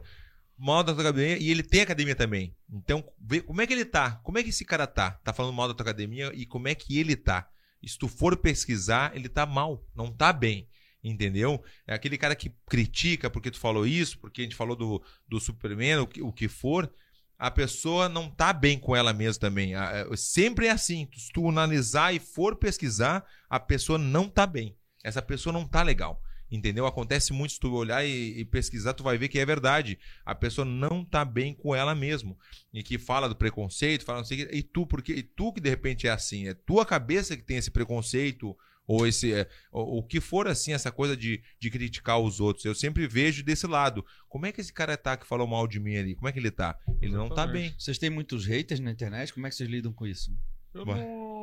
O Vanderlei acho que não dá bola, né? Muito, né, não, Vanderlei? eu não dou bola, eu não. É. Mas já, já, já respondeu. Já, já, já, já, já, já tive, já, mas é, não, não- não é algo que me, que me incomoda. Eu acho que é, o artista ele tem que se, se apresentar, né? Quem quiser, que, como tinha, tinha até um lutador que levava muito muita Aham. plateia antes que metade pagava pra ver ele pra bater e metade pagava pra ver ele apanhar. É. Então, eu acho que o artista você tem que pegar um norte, você tem que ver o que você quer e fazer aquilo ali bem feito, que o resultado vai vir, né? Você não pode se iludir nem com, nem com o aplauso, nem com a vaia. Você tem que manter o seu centro e, e chegar lá. Eu já vou no. Eu já vou assim, ó. Por exemplo, assim, se o cara. Esses dias, o Verdun postou uma carne e um amigo meu botou tá cru. É. Aí a resposta, como é que foi? Tá cru teu cu. Teu cu. Cara, E e ele adorou, ele adorou, ele me Não. respondeu depois. Ele me falou, pô, Verdu, tu é foda, não. Eu sabia que tu ia falar isso, mas as pessoas, de repente, o- os haters ou as pessoas que estão criticando vão dizer, ah, pá, o Verdun é um grosso, não sei o que, como é que vai responder? O cara adorou. O- Foi teu Sim. amigo, ele, ele adorou. Ele me Verdun, tu... eu mandei áudio pra ele, eu mandei, pô, Ah, Sabe que é brincadeira, sabe como é que eu sou, as pessoas me conhecem, sabem que eu, eu vou responder, óbvio que tá cru. Como assim tá cru, velho? Não, não fala Às besteira. vezes é uma maneira de chamar a tua atenção também, né, Sim, cara? A maioria sim, das sim. vezes, né? Pô, vou Isso. chamar a atenção do cara. Aí tu vai lá, responde ele, ele fica feliz, cara. É, foi o que aconteceu. É, ele exato. adorou, ele, ele, ele deu risada. Eu tenho um áudio aqui guardado e tudo. Ele me respondeu, pô, tu é foda, não sei o quê. Mas, por exemplo, o cara que me xinga e se bater no meu. Deu na ferida ali, eu ficar de cara, eu vou responder. Aí eu vou na ferida também. Eu gosto de ir na ferida do cara. Uhum. Eu vou no Instagram dele, se estiver aberto, eu vou analisar a mulher, tudo, eu vou analisar tudo que ele tem pra dar nos dedos dele legal. Aham. Então já fiz, óbvio que eu agora eu tô fazendo menos, né? Tô trabalhando, Mas eu, tá se o cara me trabalhando criticar e agora. falar uma coisa, começou a trabalhar agora, tá sem tempo pra isso. tá sem... entendeu? Se ele me Isso, criticar, isso é eu vou você, aceitar. você olhar pro teu sucesso e não ficar latindo pro cachorro. Entendeu? Se ele me criticar, mas se ele me xingar, eu vejo que o cara me odeia demais e eu não conheço essa pessoa, eu nunca vi ele, e o cara me odeia de um jeito, por que que me odeia tanto? E me xingou e faltou o respeito, eu vou responder. E vai ser bloqueado, né? Óbvio, vai ser bloqueado, entendeu? Mas É aquela coisa que eu te falei, se criticar na boa, eu vou, eu vou na boa também, não vou uh, É. contra o cara, mas é que é, às, vezes é, às vezes é demais. Às vezes, o que eu te falei antes, no começo, tem umas pessoas têm que ouvir. Isso é a minha opinião. Eu acho que o cara, ele precisa ouvir uma coisa horrível dele, porque ele tem aquela capacidade de falar, falar, falar, e ninguém fala nada pra ele. Então ele se sente no direito de falar. Eu acho que esse cara tem que ouvir muito. Eu já vejo diferente, cara. Eu já acho que ignorar um cara desse é Ah. tudo que ele não quer. Tá bom. Né? Às vezes. Mas tu tipo, nunca respondeu, Edu? Cara, raramente, cara, raramente. É, O meu esporte, tu lida com estética. Aí, a crítica, às vezes, é do teu corpo. É uma coisa meio íntima, assim. Porque, por Sim. exemplo, eu vou te criticar sobre a tua última luta. Eu vou falar tecnicamente, eu não tô levando Isso. pro lado pessoal. Né? Eu tô falando, puta, ele não devia ter dado essa entrada aqui. Tá bom. Agora, no meu caso, o cara fala assim, puta que pariu, cara, esse braço aí, Esse braço pô, não tem o jeito. cara deixou em casa, pô, essa perna, essa canela de. Deixou em casa. Essa, essa Deixou o canela de cachorro aí, tipo assim, sabe? Tipo, é assim, a crítica é esculacho mesmo, cara. Entendi. E aí tu tem que estar muito bem resolvido contigo mesmo, cara, porque às vezes muitos dos atletas que começam a competir, os caras vieram de sofrendo bullying, o cara tinha um, um complexo do próprio corpo, aí de repente ele achou o fisiculturismo uma maneira de se libertar daquilo, de repente o cara chegou num nível muito alto, que é o meu caso, pô, eu tinha complexo, quando eu era moleque eu tinha vergonha de tirar a camisa. Sim. Tipo, eu não tirava a camisa de jeito nenhum, cara. Eu era assim, magrelo. E aí, de repente, eu cheguei num nível profissional altíssimo e, de repente, começa a escutar crítica sem dó e sem piedade, cara. A crítica acho que vai sempre ter, né, Edu? Sempre vai ter a crítica. Mesmo que tiver, for campeão, ganhou bem pra caramba, o cara vai te criticar. É, Alguma tem que coisa tá vai bem ter. resolvido com isso, né, verdade. cara? Ninguém chuta uma árvore que não dá frutos, né? Se, se tá vindo crítica, é que você tá no caminho certo. Ah lá, o, o. Ícaro tá nos chamando ali. Vai lá, Ica. O gerentão tá perguntando? Ah, ele, Como é que é? Ele quer saber a história boa, de como é o. Verdun tirou a carteira de motorista. ele quer assim, ó. Tá bom. Cara, Eu- esses dias bateram no carro do Verdun aqui no estacionamento aqui da academia. Pá, eu, eu tenho que cobrar o cara nele, tá? Mas é dos É? nossos, é gente boa, gente boa. Mas eu já tava no veneno, né? Quando ele bateu no meu carro, ele abriu a porta assim pra pegar a máscara do chão. Pá, o carro novinho, velho. Meu carro novo. Nem vou falar preço. Brincando. Aí, pá, bateu no meu carro. Eu falei, não acredito que o cara fez isso. Não acredito. O carro balançou, velho. Eu falei, não pode ser descido o carro assim. O cara é grande também, o cara alemão, assim. É. Gente boa, o cara.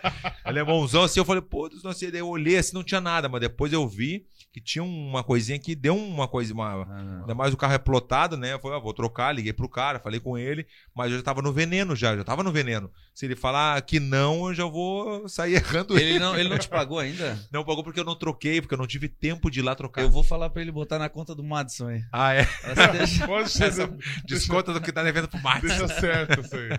Tá, eu vou contar da carteira rapidamente, então. Ah, Eu fui fazer a carteira, porque eu, eu, fiquei- eu saí do Brasil muito tempo, né? Então eu nunca tive a carteira do Brasil, da Espanha, dos Estados Unidos, já tive, mas não no Brasil. Então quando eu fui fazer a carteira foi engraçado, porque eu fui fazer a, ca- a carteira, então aquela coisa do muito fã, ah, eu sou teu fã, minha filha te adora, não sei o quê, papai, eu tudo.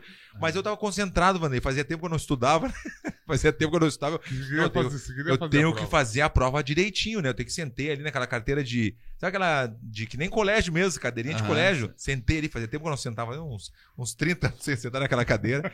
Aí sentei a provinha ali, eu concentradinho ali, mas a senhora que passava assim, que tava cuidando, né? Cuidando tudo. E ela, minha, ah, minha filha é tua fã. Essa é a B. Eu, eu como assim, ué, essa é B? Ué, será que ela falou B? Aí eu já fui na B, né, Vandré? Eu fui na B, né? E ela passou de novo assim. Não, a gente vai tirar uma foto depois, né? Essa é C. E eu falei, eu falei, pô, tava, eu tava concentradinha ali, querendo Não fazer a prova. fácil. E ela me deu, claro que ela não me deu uma ajuda de 25. Ela me deu, tá louco? É. Tem mais alguma aí, cara? Tem várias. Acabou? Não pode ser, eu não acredito. Ah, Tá sempre, eu não Acabou. acredito. Mo- Faz a pergunta, eu ver- quero, quero ver quantas pessoas estão assistindo aqui. Hã? Caiu? Ah, então por isso não tem pergunta. Caiu a live? Ah, não acredito. Sério? Mas tá aqui, ó, 590, meu. Tava em 600 e pouco. Bota de novo, puxa de novo. Aumentou 2 mil inscritos no canal durante a, Puta, que a irado, nossa live. Que aqui. irado, que irado. Primeiro, ô, Edu, parabéns, Edu, parabéns. Obrigado, cara. voltou, aí? voltou, voltou. Edu, te dá os parabéns. E, Obrigado, e, mano. eu falou que tem poucas perguntas, mas a galera podia perguntar, porque às vezes as pessoas não sabem que pode perguntar, que tem o Ícaro que tá coordenando ali, né, pra gente, né? É, não, é. A gente tá aqui, mas tem o, o Ícaro aqui que tá na mesa aqui. Ah, tá. E além vão pedir desculpa pro pessoal aí que deu um probleminha no áudio. Como é o nosso primeiro aqui, a gente tá Acontece. ainda consertando. Eu tinha falado com o Ícaro pra gente projetar algumas imagens aqui na TV, mas também é alguma coisa que a gente tá arrumando ainda. Tá vocês, bom. são, vocês são um primeiraço aqui, cara. Pô, foi irado. Não, a gente tá feliz mesmo. 001, hein, Vandi, hein? É. Não, e, e- ter essa sorte do Vando ele tá aqui também, né? Oi? Vai lá, última pergunta aí. Qual foi a luta mais difícil que cada um considera? Qual foi a luta mais difícil, que cada um considera aí na eu, carreira? eu, eu acho que uma, a luta mais difícil. Eu, tive algumas lutas bem difíceis, mas a mais difícil eu acho que foi a com o Chuck Liddell, né? Quando estreiei no, no UFC. Foi uma, uma luta muito dura. Um, um cara grande, realmente. Uma luta assim que eu machuquei bastante, assim.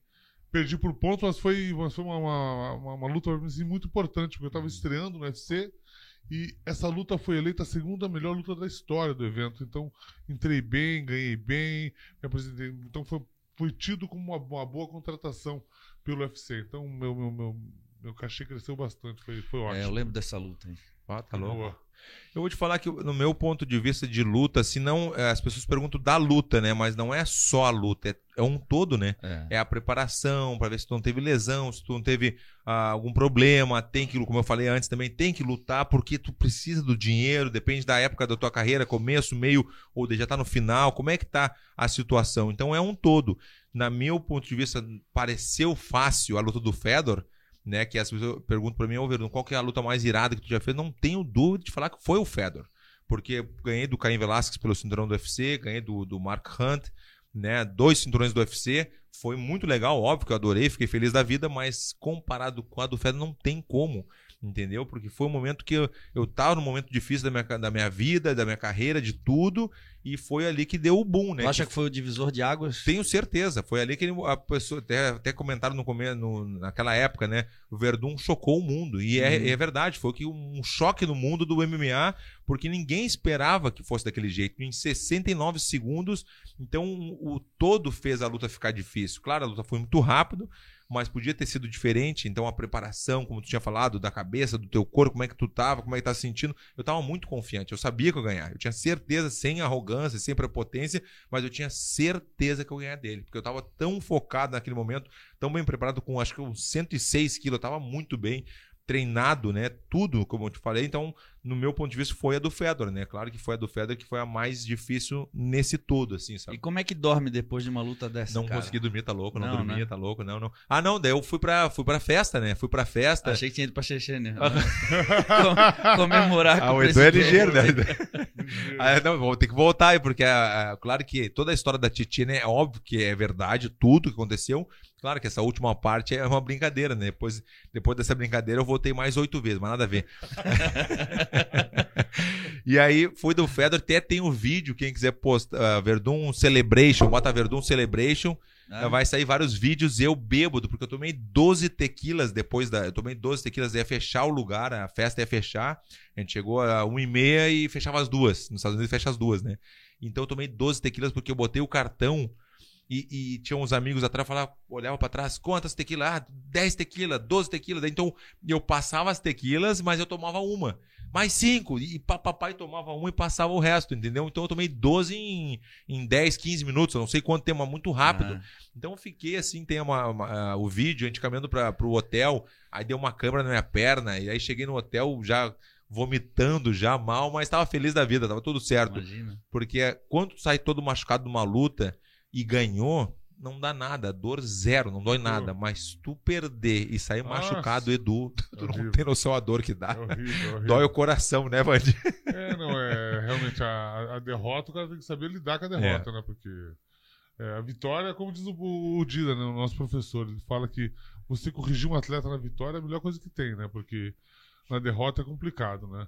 Então o cara tem que saber, saber aceitar a derrota também, né? Saber aceitar a derrota ou dar a volta por cima, né? E quando o cara é nocauteado, eu percebo que demora. A gente precisa da, do, do, do treinador ali no, no corner ali pra explicar, ó, tu apagou, né? Sim. Demora isso, um pouco. pra- aquilo, é. Não- É, né? É, teve um treinamento que aconteceu também que o mestre, o, o cara pensou que tinha sido um soco e tinha sido um chute, sabe? É, o mestre Rafa Cordeiro falou pra ele assim, mas nada a ver isso, aí, eu não tenho Cadê como... o vídeo? Cadê o vídeo? É, isso que eu ia falar, não tem o vídeo, pra Não comp- tem, não tem o vídeo. tem. Sem vídeo, sem vídeo. Pode falar, pode Pode falar o que for. quiser. Pode falar o que quiser. O, o, o, o- É, eu tenho várias perguntas aqui dos nossos. O- É. Então essa, então essa foi no, no começo da minha carreira. Eu era jovenzinho, essa aí foi uma luta muito Quantos boa. anos tu tinha, Vandy? A luta contra o Arthur Mariano? É, É. é. Lembra, lembra? Essa tu tinha 20, 20 Faz anos. tempo, 20 né? Anos, é, faz, faz, Faz bastante tempo. Faz um tempo, é, pô. Essa luta faz. Foi uma luta muito legal, porque foi uma luta lendária. Fizeram até um documentário sobre essa luta do, do HBO. Foi uma luta muito legal. Quem quiser assistir, é só colocar lá. Vanderlei Silva, Mas é que o Vanderlei não dá os detalhes. Eu gosto de dar o detalhe porque ele não gosta de falar, né? porque a, a gente falando da gente mesmo é complicado, fica meio É. assim, né? Mas quando eu posso falar do Vanderlei, porque aquela luta ali, sem luva, o Vanderlei abriu um corte de dar cabeçada no Arthur Mariano de, um jeito e, e- e já tava com o olho caindo. O olho dele tava caindo, assim, a parte daqui tava caindo, e ele continuava batendo com o mesmo lado. Ele não queria saber que lado que o dele tá, tá machucado. Ele sabia que tava machucado, mas não queria saber. Então o cara teve que parar algum momento ali, porque não, não faz mais isso, porque não dá mais, né? Porque foi muito sangrenta a luta, né? Então por isso que ficou muito famosa. Mas pra te ver, o Arthur Mariano depois, claro, ficou, acho que comenta- comentarista, alguma coisa, professor de jiu-jitsu, e o Vanderlei continuou a carreira dele, né? Mas foi uma, uma luta épica mesmo, realmente foi impressionante. Eu lembrei de uma luta agora. Eu sou amigo do Shogun também, né? Ah, é dos Shogun, nossos, gente boa demais. Esse cara é- pela mesma empresa também. E ele acompanha um pouco de fisiculturismo também. Eu lembrei da luta dele com o The Anderson também. Porra, foi um Bah, lutão, foi né, cara? Foi, não, foi um, um lutaço, né? É, Não, foi duas, né? Foi duas, né? essa foi uma, da- uma das maiores lutas também da história do UFC, né? Foi, foi. Não, é- é- essa com o Dan Henderson do Shogun foi uma luta, uma Bah. luta épica, né? Impressionante, velho. E o, o, o Shogun é um cara fantástico, né? Um É, cara que é um exemplo, né, cara? Não, o Shogun, meu, é impressionante aquela ca- carinha dele ali, né? E É um ele. cara bonzinho. né? Bonzinho, vem bonzinho.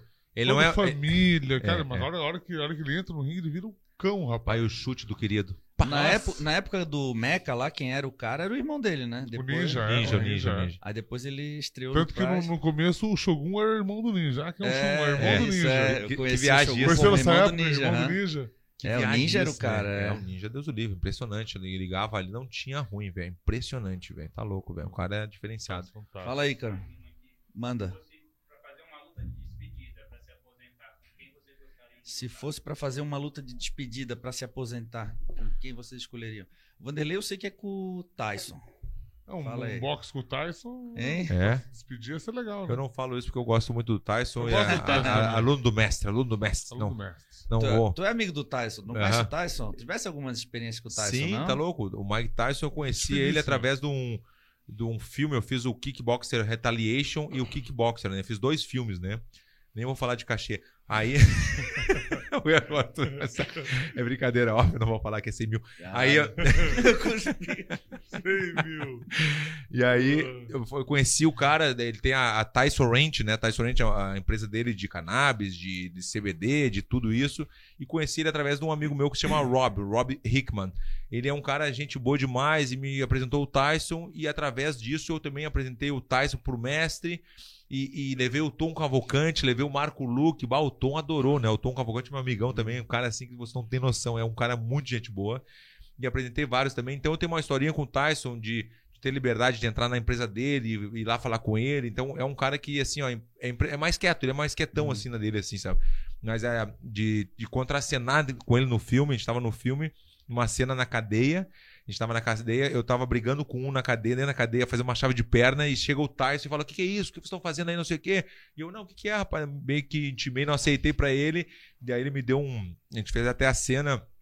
Como a gente não tá acostumado, não somos, não somos atores, ele me deu um, um cruzado no nariz, pegou de cantinho assim, manda ele pegou só um pouquinho e me deu um soco na pelvis. Sabe onde é que fica a pelvis? Não. a pelvis aqui em cima. Ficou dolorido um tempão, velho. Então ele acertou. Eu até tenho um vídeo ali na- ah, mostrando os bastidores do filme. E a gente teve aquela reação, porque tu fica no filme, no set, fica um tempão. A gente foi pra Tailândia junto também. Eu tive a, a sorte de conhecer o, o Van Damme. Conheci o Van Damme, contracenei com o Van Damme também. Vi uma cena do Van Damme, que é bem boa de te contar. Ele fazendo a cena com o principal do filme. Ele não era o principal do filme, ele era o treinador do cara. E eu também tava como ajudante. Eu botei a fita no olho do cara. E o Van Damme deu um chute na barriga do cara que não precisava. Pra valer. Na fé. Edu, ele atravessou o cara, mas e o cara com o olho tapado. Ele deu uma ponteira, uma Mas ponteira. por um que será? Ele, maldade, Maldade. maldade, maldade. Ele Porque, deu. um por- porque o outro era um ator, um ator que tá com- começando. Isso, é isso aí. Mais novo, né? Não Edu, tu não isso, noção. não. Eu vi o chute e eu já pensei também, né? Já liguei o alerta, né? Se ele fizesse comigo, eu já vou sair Ah, errando não, ele não, aqui. aí Vou ter que sair errando, eu vou ter que quebrar o. É. E, e ele falou na, pra mim, ele me falou, conversando com ele, ele falou assim: ó, ah, porque o Conor McGregor, eu, eu vou te falar que eu, eu consigo ganhar do Conor McGregor sim, hein? Ah, Eu- Ele? Ele falou, falou, falou. Ah. Com 50 e poucos anos, não sei quantos anos ele tá. Mas ele tem uma habilidade muito boa, realmente, mesmo, o Van Damme. Mas quando ele atravessou o cara, ele deu um chutão na barriga do cara, o cara ficou, caiu, começou a suar, Edu, assim. Sabe aquele, aquele calorão, aquele pingar, assim, de. Parecia que tá jogando água em cima do cara. Suou, ficou amarelo, azul, de cor. Tu tá bem? Não, tá tudo certo. Ele, e nem, nem desculpa ele pediu. É, né? E eu já pensei se ele faz comigo dos Ah, nossos. Perguntando pro Band aqui qual era a sensação de lutar no Pride. Estão perguntando Não. pro Vande a sensação de lutar no Pride. Não, muito legal. Lá o, o ginásio eram ginásios muito grandes, né? E a atmosfera do evento era diferente. O, o público ficava quieto, né? O público não vibrava, não tinha barulho. Tem uma Então, personalidade lá no Japão, né, Vande? é, no Japão, eu, eu me apresentei muito lá. A maioria da minha carreira foi feita É lá. tipo o Verdun na Chechênia, né? o Edu é ligeiro, né? O Edu é ligeiro. Não caminha no, no Japão. Não, é. O Vande não caminha no Japão. O Vande, ele abençoa, abençoa as crianças que estão na barriga da mãe. E aconteceu várias vezes com o Vande. a- Vande, ah, ah. O japonês é muito assim, né? Ah, daí pegava a mão Uhum. dele assim pra botar a mão na barriga porque pra abençoar o bebê. É, não é verdade, Vande? então, Conta isso aí. então, quando você sai no meio do público no Japão, assim, né? Tem um negócio que eles gostam de pegar no- nos, at- nos lutadores. Assim. Hum. Querem passar a mão em você, sabe? De cumprimento, eles passam a mão em você. Assim, sabe? Uma coisa engraçada, você vai passando, eles vão, te pegando. Então é muito, um respeito muito grande pelo atleta lá. Um- o pessoal trata a gente Bah. muito bem. Que legal. No máximo, vaia não existe, né? 50, 40 mil pessoas. No máximo é um. Ó, uma posição boa, deu um socão. Aham. Ó, e deu. Bate a palma também. Bate palma, mas vaia, São eu nunca super- vi. são Eu nunca vi vaia no Vaia Japão. não, vaia não tem. Não tem vaia, não tem vaia. E quanto derrotou o Sakuraba? Porque o Sakuraba é um ídolo pra eles lá, né? Não, é, como, é- como, como quando, quando ele ganhou do Fedor, foi o, mudou a carreira dele, pra mim foi o Sakuraba. né? Ah, Que viu que legal. Ninguém tinha ganho dele ainda. Quando ganhei ali, eu, eu fiquei famoso no Japão, usei em vários veículos de comunicação, canal aberto. Aí a, a, a coisa mudou, assim. Mas com- com- no, dia do ginásio, assim, eu ganhei dele rápido. Eu ganhei dele com um minuto e meio de luta. Aí eu vi que o público, o povo ficou chocado, assim, ninguém comemorou, ninguém comemorou, né? Só a gente comemorou, mas o ginásio ficou tudo quieto, assim. Uhum. Uma atmosfera super, super diferente. O Vanderlei tinha moto dele, ah, tinha uma marca de moto no Japão, não teve, Vanderlei? Teve. né? No Japão fizeram de tudo. Fizeram um- pô, tá- Ah. até bolacha, assim. a- a Bolacha teve também. Cara. Ele, fe- ele fez com uma que a gente brinca com ele, que ele fez com a propaganda da, da Gillette, Da passando a Gillette. Gillette e ele no, no Mark Mark Coleman. Mark Coleman. Ele e Mark Coleman, um fazendo a barba do outro, assim, sabe? É. E Até hoje a gente brinca com ele por causa disso, que tem uma cena e os dois se barbeando, se rindo, assim, bem pertinho, assim, rindo, com a Gillette. E hoje o Vande aqui, como o o Vande tem um nome muito forte, ele tem um carro dele, com o nome dele. A Chevrolet fez o carro do Vande. Fala, Vande, isso aí? Isso, o Chevrolet, o Chevrolet lançou uma, fez uma edição limitada da S10, né, lá em Curitiba, para colecionadores, né? Uhum. E são, são, foram feitos 100 carros, né? Que são exatamente como, como que eu tenho. E o pessoal tá, tá vendendo, tá bem legal também. Cara, que le... Show de bola. se, se quiser comprar esse carro, não tem à venda? Tem, Tem, ainda tem? tem, ainda Uhum. tem, tem, tem. Poucos, lá, mas lá, tem. lá na, na Vale Sul. Vale Legal, Sul, cara. Curitiba. E aí, quero mais? O pessoal clássico, né? pedindo pro Vande falar da treta dele com o Arona. Então, o, assim, o Arona também era forte pra caramba, né? É, é, é, é, essa aí foi boa também, que na época o cara era, forte, era grande, eu vi o cara do meu tamanho e. Aí quando encontrei ele por lá, eu já, já fui querer saber ver qual é, né? Foi, foi, foi boa também. Não quer? Resumiu a historinha. tu- Resolvi, resolvi. Resumiu a historinha. Galera, Mais, mais pergunta, mais pergunta. Resolveu. Tá resolvido. O Arona é gente boa, um Não, cara gente né, boa, amigo dele, meu, né? Amigo meu, pô. Uma dele, na dele lá, ele gosta de ficar em. Tati, como é que ele é? Tá Niterói, né? Taquatiara, é. Taquatiara, Niterói, gosta de ficar na dele lá na. Fina. Tá louco. perguntando aqui também, ó, na opinião de vocês, qual a perspectiva de futuro em relação ao sucesso dos nossos atletas no UFC? Na opinião de vocês, qual é a perspectiva com relação ao futuro dos atletas no UFC? Eu- no eu- MMA, fala aí, É, né? no MMA geral, assim, acho que é é questão de. Porque a gente tem muita quantidade e qualidade, né, de, de lutadores. Eu considero que nós somos os melhores lutadores do mundo, né? E a gente mostrou isso por muito tempo, várias vezes, a gente já mostrou. Claro que na atualidade não, a gente tem alguns brasileiros campeões do UFC, porque o UFC é o que mais tem a vitrine, mas tem outros eventos também.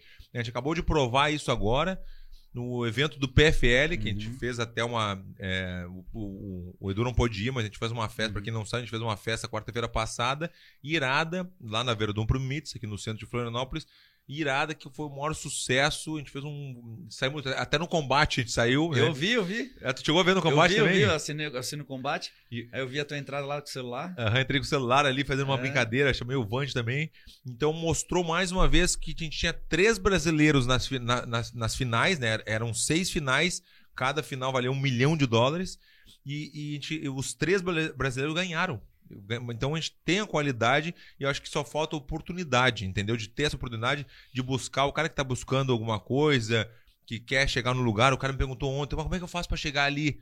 Pô, nossa, vai ter que correr atrás de muito, vai ter que encontrar um, um manager bom, que não queira te, só te tirar dinheiro, vai ter que encontrar uma equipe boa, vai ter que encontrar um patrocínio bom. Então não é bem assim. É como tu falou antes, Edu, não é? Agora o cara vê a gente assim, papá, a gente bem de. A gente tá bem de vida, tudo isso aí, graças a gente, ao nosso trabalho, mas não é bem assim que funciona. Só porque mora nos Estados Unidos, mora na Austrália, mora, tu tá rico, não é assim. Eu tive que correr atrás, tive que pa- passar meus perrengues, o Vanderlei também, tu também. Então não é bem assim. Então, resumindo, nós temos qualidade e quantidade, mas falta oportunidade. E tem que correr atrás, tem que fazer acontecer. Até brinco com meu irmão, tem que fazer acontecer para ti poder, para as pessoas te verem, né? Sim. É aquela velha história, né, cara? Quando tu tá na parado com o teu carro, esperando alguém te ajudar, ninguém para. Agora, se tu começa a empurrar o teu carro, a galera para pra ajudar, né? Sim. É isso aí. né? Então Que eu viagem. percebo que muita gente fica esperando as coisas caírem do céu, né, cara? Muito atleta pedindo patrocínio, pedindo, pedindo, pedindo, né, cara? E não existe uma contrapartida, né? E hoje eu acho que com o mundo digital aí tá mais não vou dizer mais fácil, mas tá tem mais tecnologia, né, cara, no mundo atual hoje pra galera poder mostrar o trabalho, né? Uhum. poder criar, criar as próprias oportunidades, né, cara? Porque há 10, 20 anos atrás, quando a gente estava lá ralando, era um pouco mais difícil, né? Bah, tem Poder mais. mostrar o trabalho, tinha que poder conhecer as pessoas, tinha que viajar, tinha que ralar mesmo, né, cara? Tem razão, Edu. É verdade que não é bem assim, mas isso é bom a gente ter essa conversa até para as pessoas se. A- como tu falou, tem muitas pessoas que acham que vai cair do céu. é, às vezes eu fico até pensando assim, as pessoas pedindo na rua ali. Tu não sabe a história da pessoa que tá pedindo na rua, mas tu vê um cara, às vezes, o cara tá saudável ali, ele pode correr atrás de outro jeito também, entendeu? Teve- vou dar um exemplo, vou dar um exemplo para vocês que aconteceu faz pouco tempo. Ah, tem um cara que vai lá na nossa loja pegar papelão. Começou devagarinho, a gente tá com a loja quase três meses aberta, mas a gente sempre dá o papelão, porque a gente tem muitas caixas de carne, carne, carne, então a gente tem muito papelão. Então a gente monta os guri lá, meus funcionários, eu mando eles botar direitinho, espera só esse cara pra pegar e dar pra ele. Tudo bem. Aí outro dia ele chegou na frente da loja, na porta da loja, e falou assim: água aí, água aí, pro, pro, pro Camilo, né? Que tá até nos escutando, pro nosso gerentão. Aí o Camilo assim: não, não, parei, não tem, não tem. Fez assim, não tem. Aí ele saiu, foi buscar os papelões ainda, pegou os papelões dele, saiu. Aí na hora de sair, pode ver a confiança, né? Saiu lá e foi lá na frente e falou assim: ó, viu?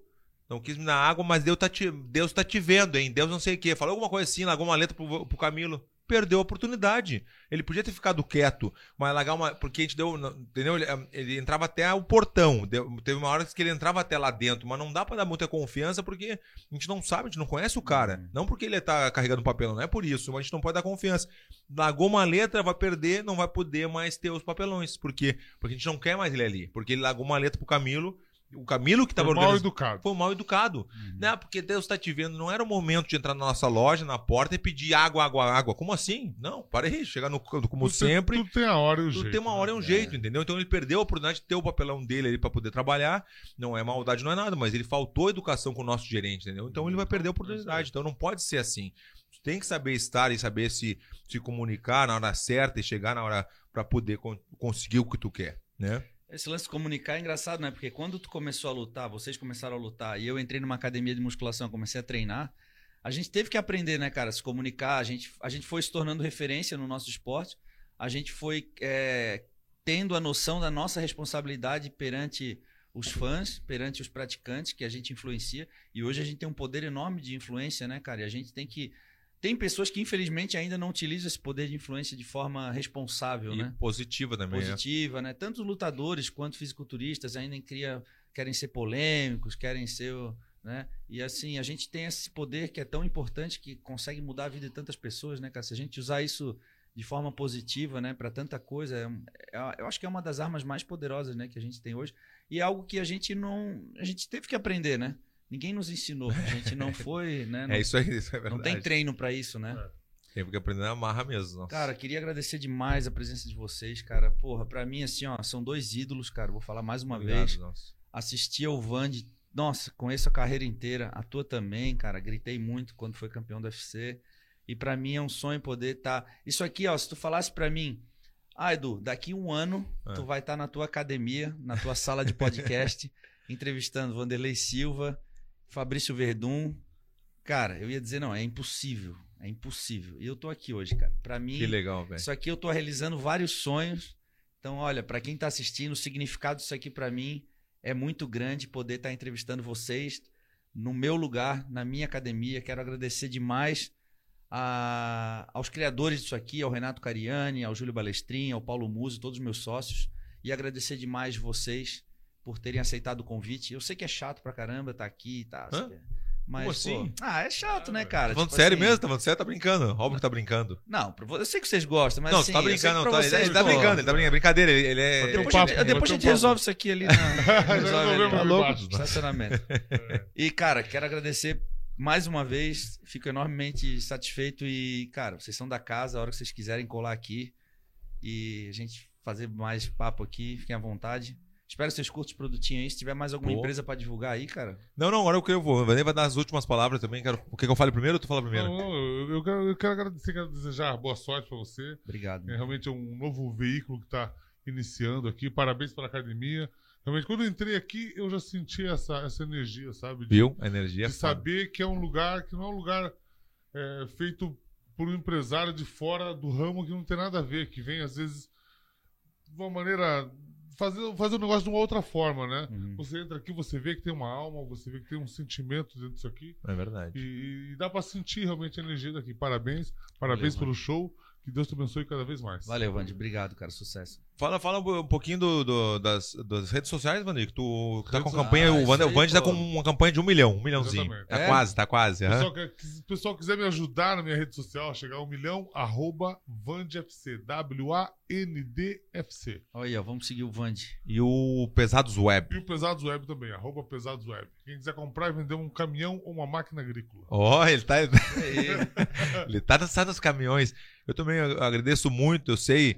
é, o energético aqui né, é muito bom, realmente, porque eu falei bastante. Eu, eu gosto de falar, eu gosto de me comunicar, né? E para as pessoas poderem escutar a gente, realmente o que eu vi aqui, ah, ah, Edu, as pessoas ficaram por muito tempo, né? Uma média de 800, 600, 700 pessoas ao, ao vivo é muita gente. É, isso fica gravado amanhã. É a muito tá legal. assistindo é muito legal. O teu canal tá demais aqui, tá com cento e poucos mil. Né? A, gente, a gente tá mal acostumado nas redes sociais. A gente fala ah, 10 mil, 20 mil. É, é, é muita coisa. É muita 20 coisa. mil pessoas, 30 mil pessoas. A gente tem 500, se- ah, 600, 1 milhão de pessoas nos assistindo. Às vezes ou, ou nos conhecem ou nos seguem. Então eu agradeço muito. A, a parceria que a gente tá fazendo essa aí, eu te agradeço muito que a gente fez o churrasco para fora, foi muito bom também. Tu deu um prejuízo forte lá, mas tudo bem, tá tudo certo. Adorei a tua academia. A gente sabe que a tua academia é diferenciada. A gente começou, eu não preciso repetir o que o Vanderlei falou. Realmente tem uma energia muito boa. É, academia, tu olha, é primeiro mundo total. Não tem como não gostar. Se alguém falar mal da tua academia, alguma coisa, tem que suspeitar dessa pessoa, não da academia. Exatamente. Porque não tem o que falar. É que nem a nossa loja. As pessoas entram na nossa loja e ficam apavoradas. Pô, Verdun, É. isso aqui não, isso aqui é uma boutique de carne, meu Deus. Eu fico de cara que os caras falam que é açougue. Bah, fico louco. Olha o açougue do Verdun, eu fico açougue do Verdun, rapaz, que isso? Nada contra os açougueiros, tá louco? Tô brincando, óbvio que tô brincando, mas é uma boutique de carne, é um negócio que a gente fez com muito, né, como tu falou, da, da alma, da energia, as pessoas se sentem bem, a gente faz os eventos, as pessoas se sentem bem, porque a gente quer tratar as pessoas bem. Eu gosto de chegar, te convidar pra minha casa e tu se sentir bem. Eu quero, quero que tu saia de lá feliz da minha casa, sabe? E é a minha casa ali na- no centro. Então agradeço muito. Queria falar também nas minhas redes sociais, é só arroba Verdun, Uhum. né? No, no Insta, no, no Face também tem bastante gente, bastante seguidores, é Fabrício Verdun, né? E teu canal no YouTube também, né? O canal no YouTube também, que eu queria trocar também, porque o nome agora tá como Verdun Não Para, que é Verdun Não Para, foi o Rômulo que deu, né? Verdun Não Para e eu não paro mesmo, eu, eu, eu sei disso, eu tô consciente, mas eu queria botar de repente só churrasco papurado. Se a pessoa botar no YouTube churrasco papurado, vai sair. E o negócio tá tão legal, tão um sucesso, aquela, né? O churrasco papurado, Ah, que tá até nas plataformas do Grêmio Play. Né? O Grêmio Play tem uma plataforma como Ah, se fosse falou. Né, como se fosse o, o Netflix e tu consegue assistir a- o, meu, o meu conteúdo no Grêmio Play. Então as pessoas podem, mesmo que não seja do Grêmio, pode assistir também, porque é grátis. Uhum. Ah, só porque eu não sou gremista eu não vou assistir. Por quê? Não tem, não tem um porquê não assistir, porque o negócio é legal, tem filmes, tem tudo isso, né? E das redes sociais eu já falei. ah, Verdun Premium Meets, quem quiser seguir também, lá a gente, tá, gente tá com 14 mil em pouco tempo, né? 14 mil seguidores já.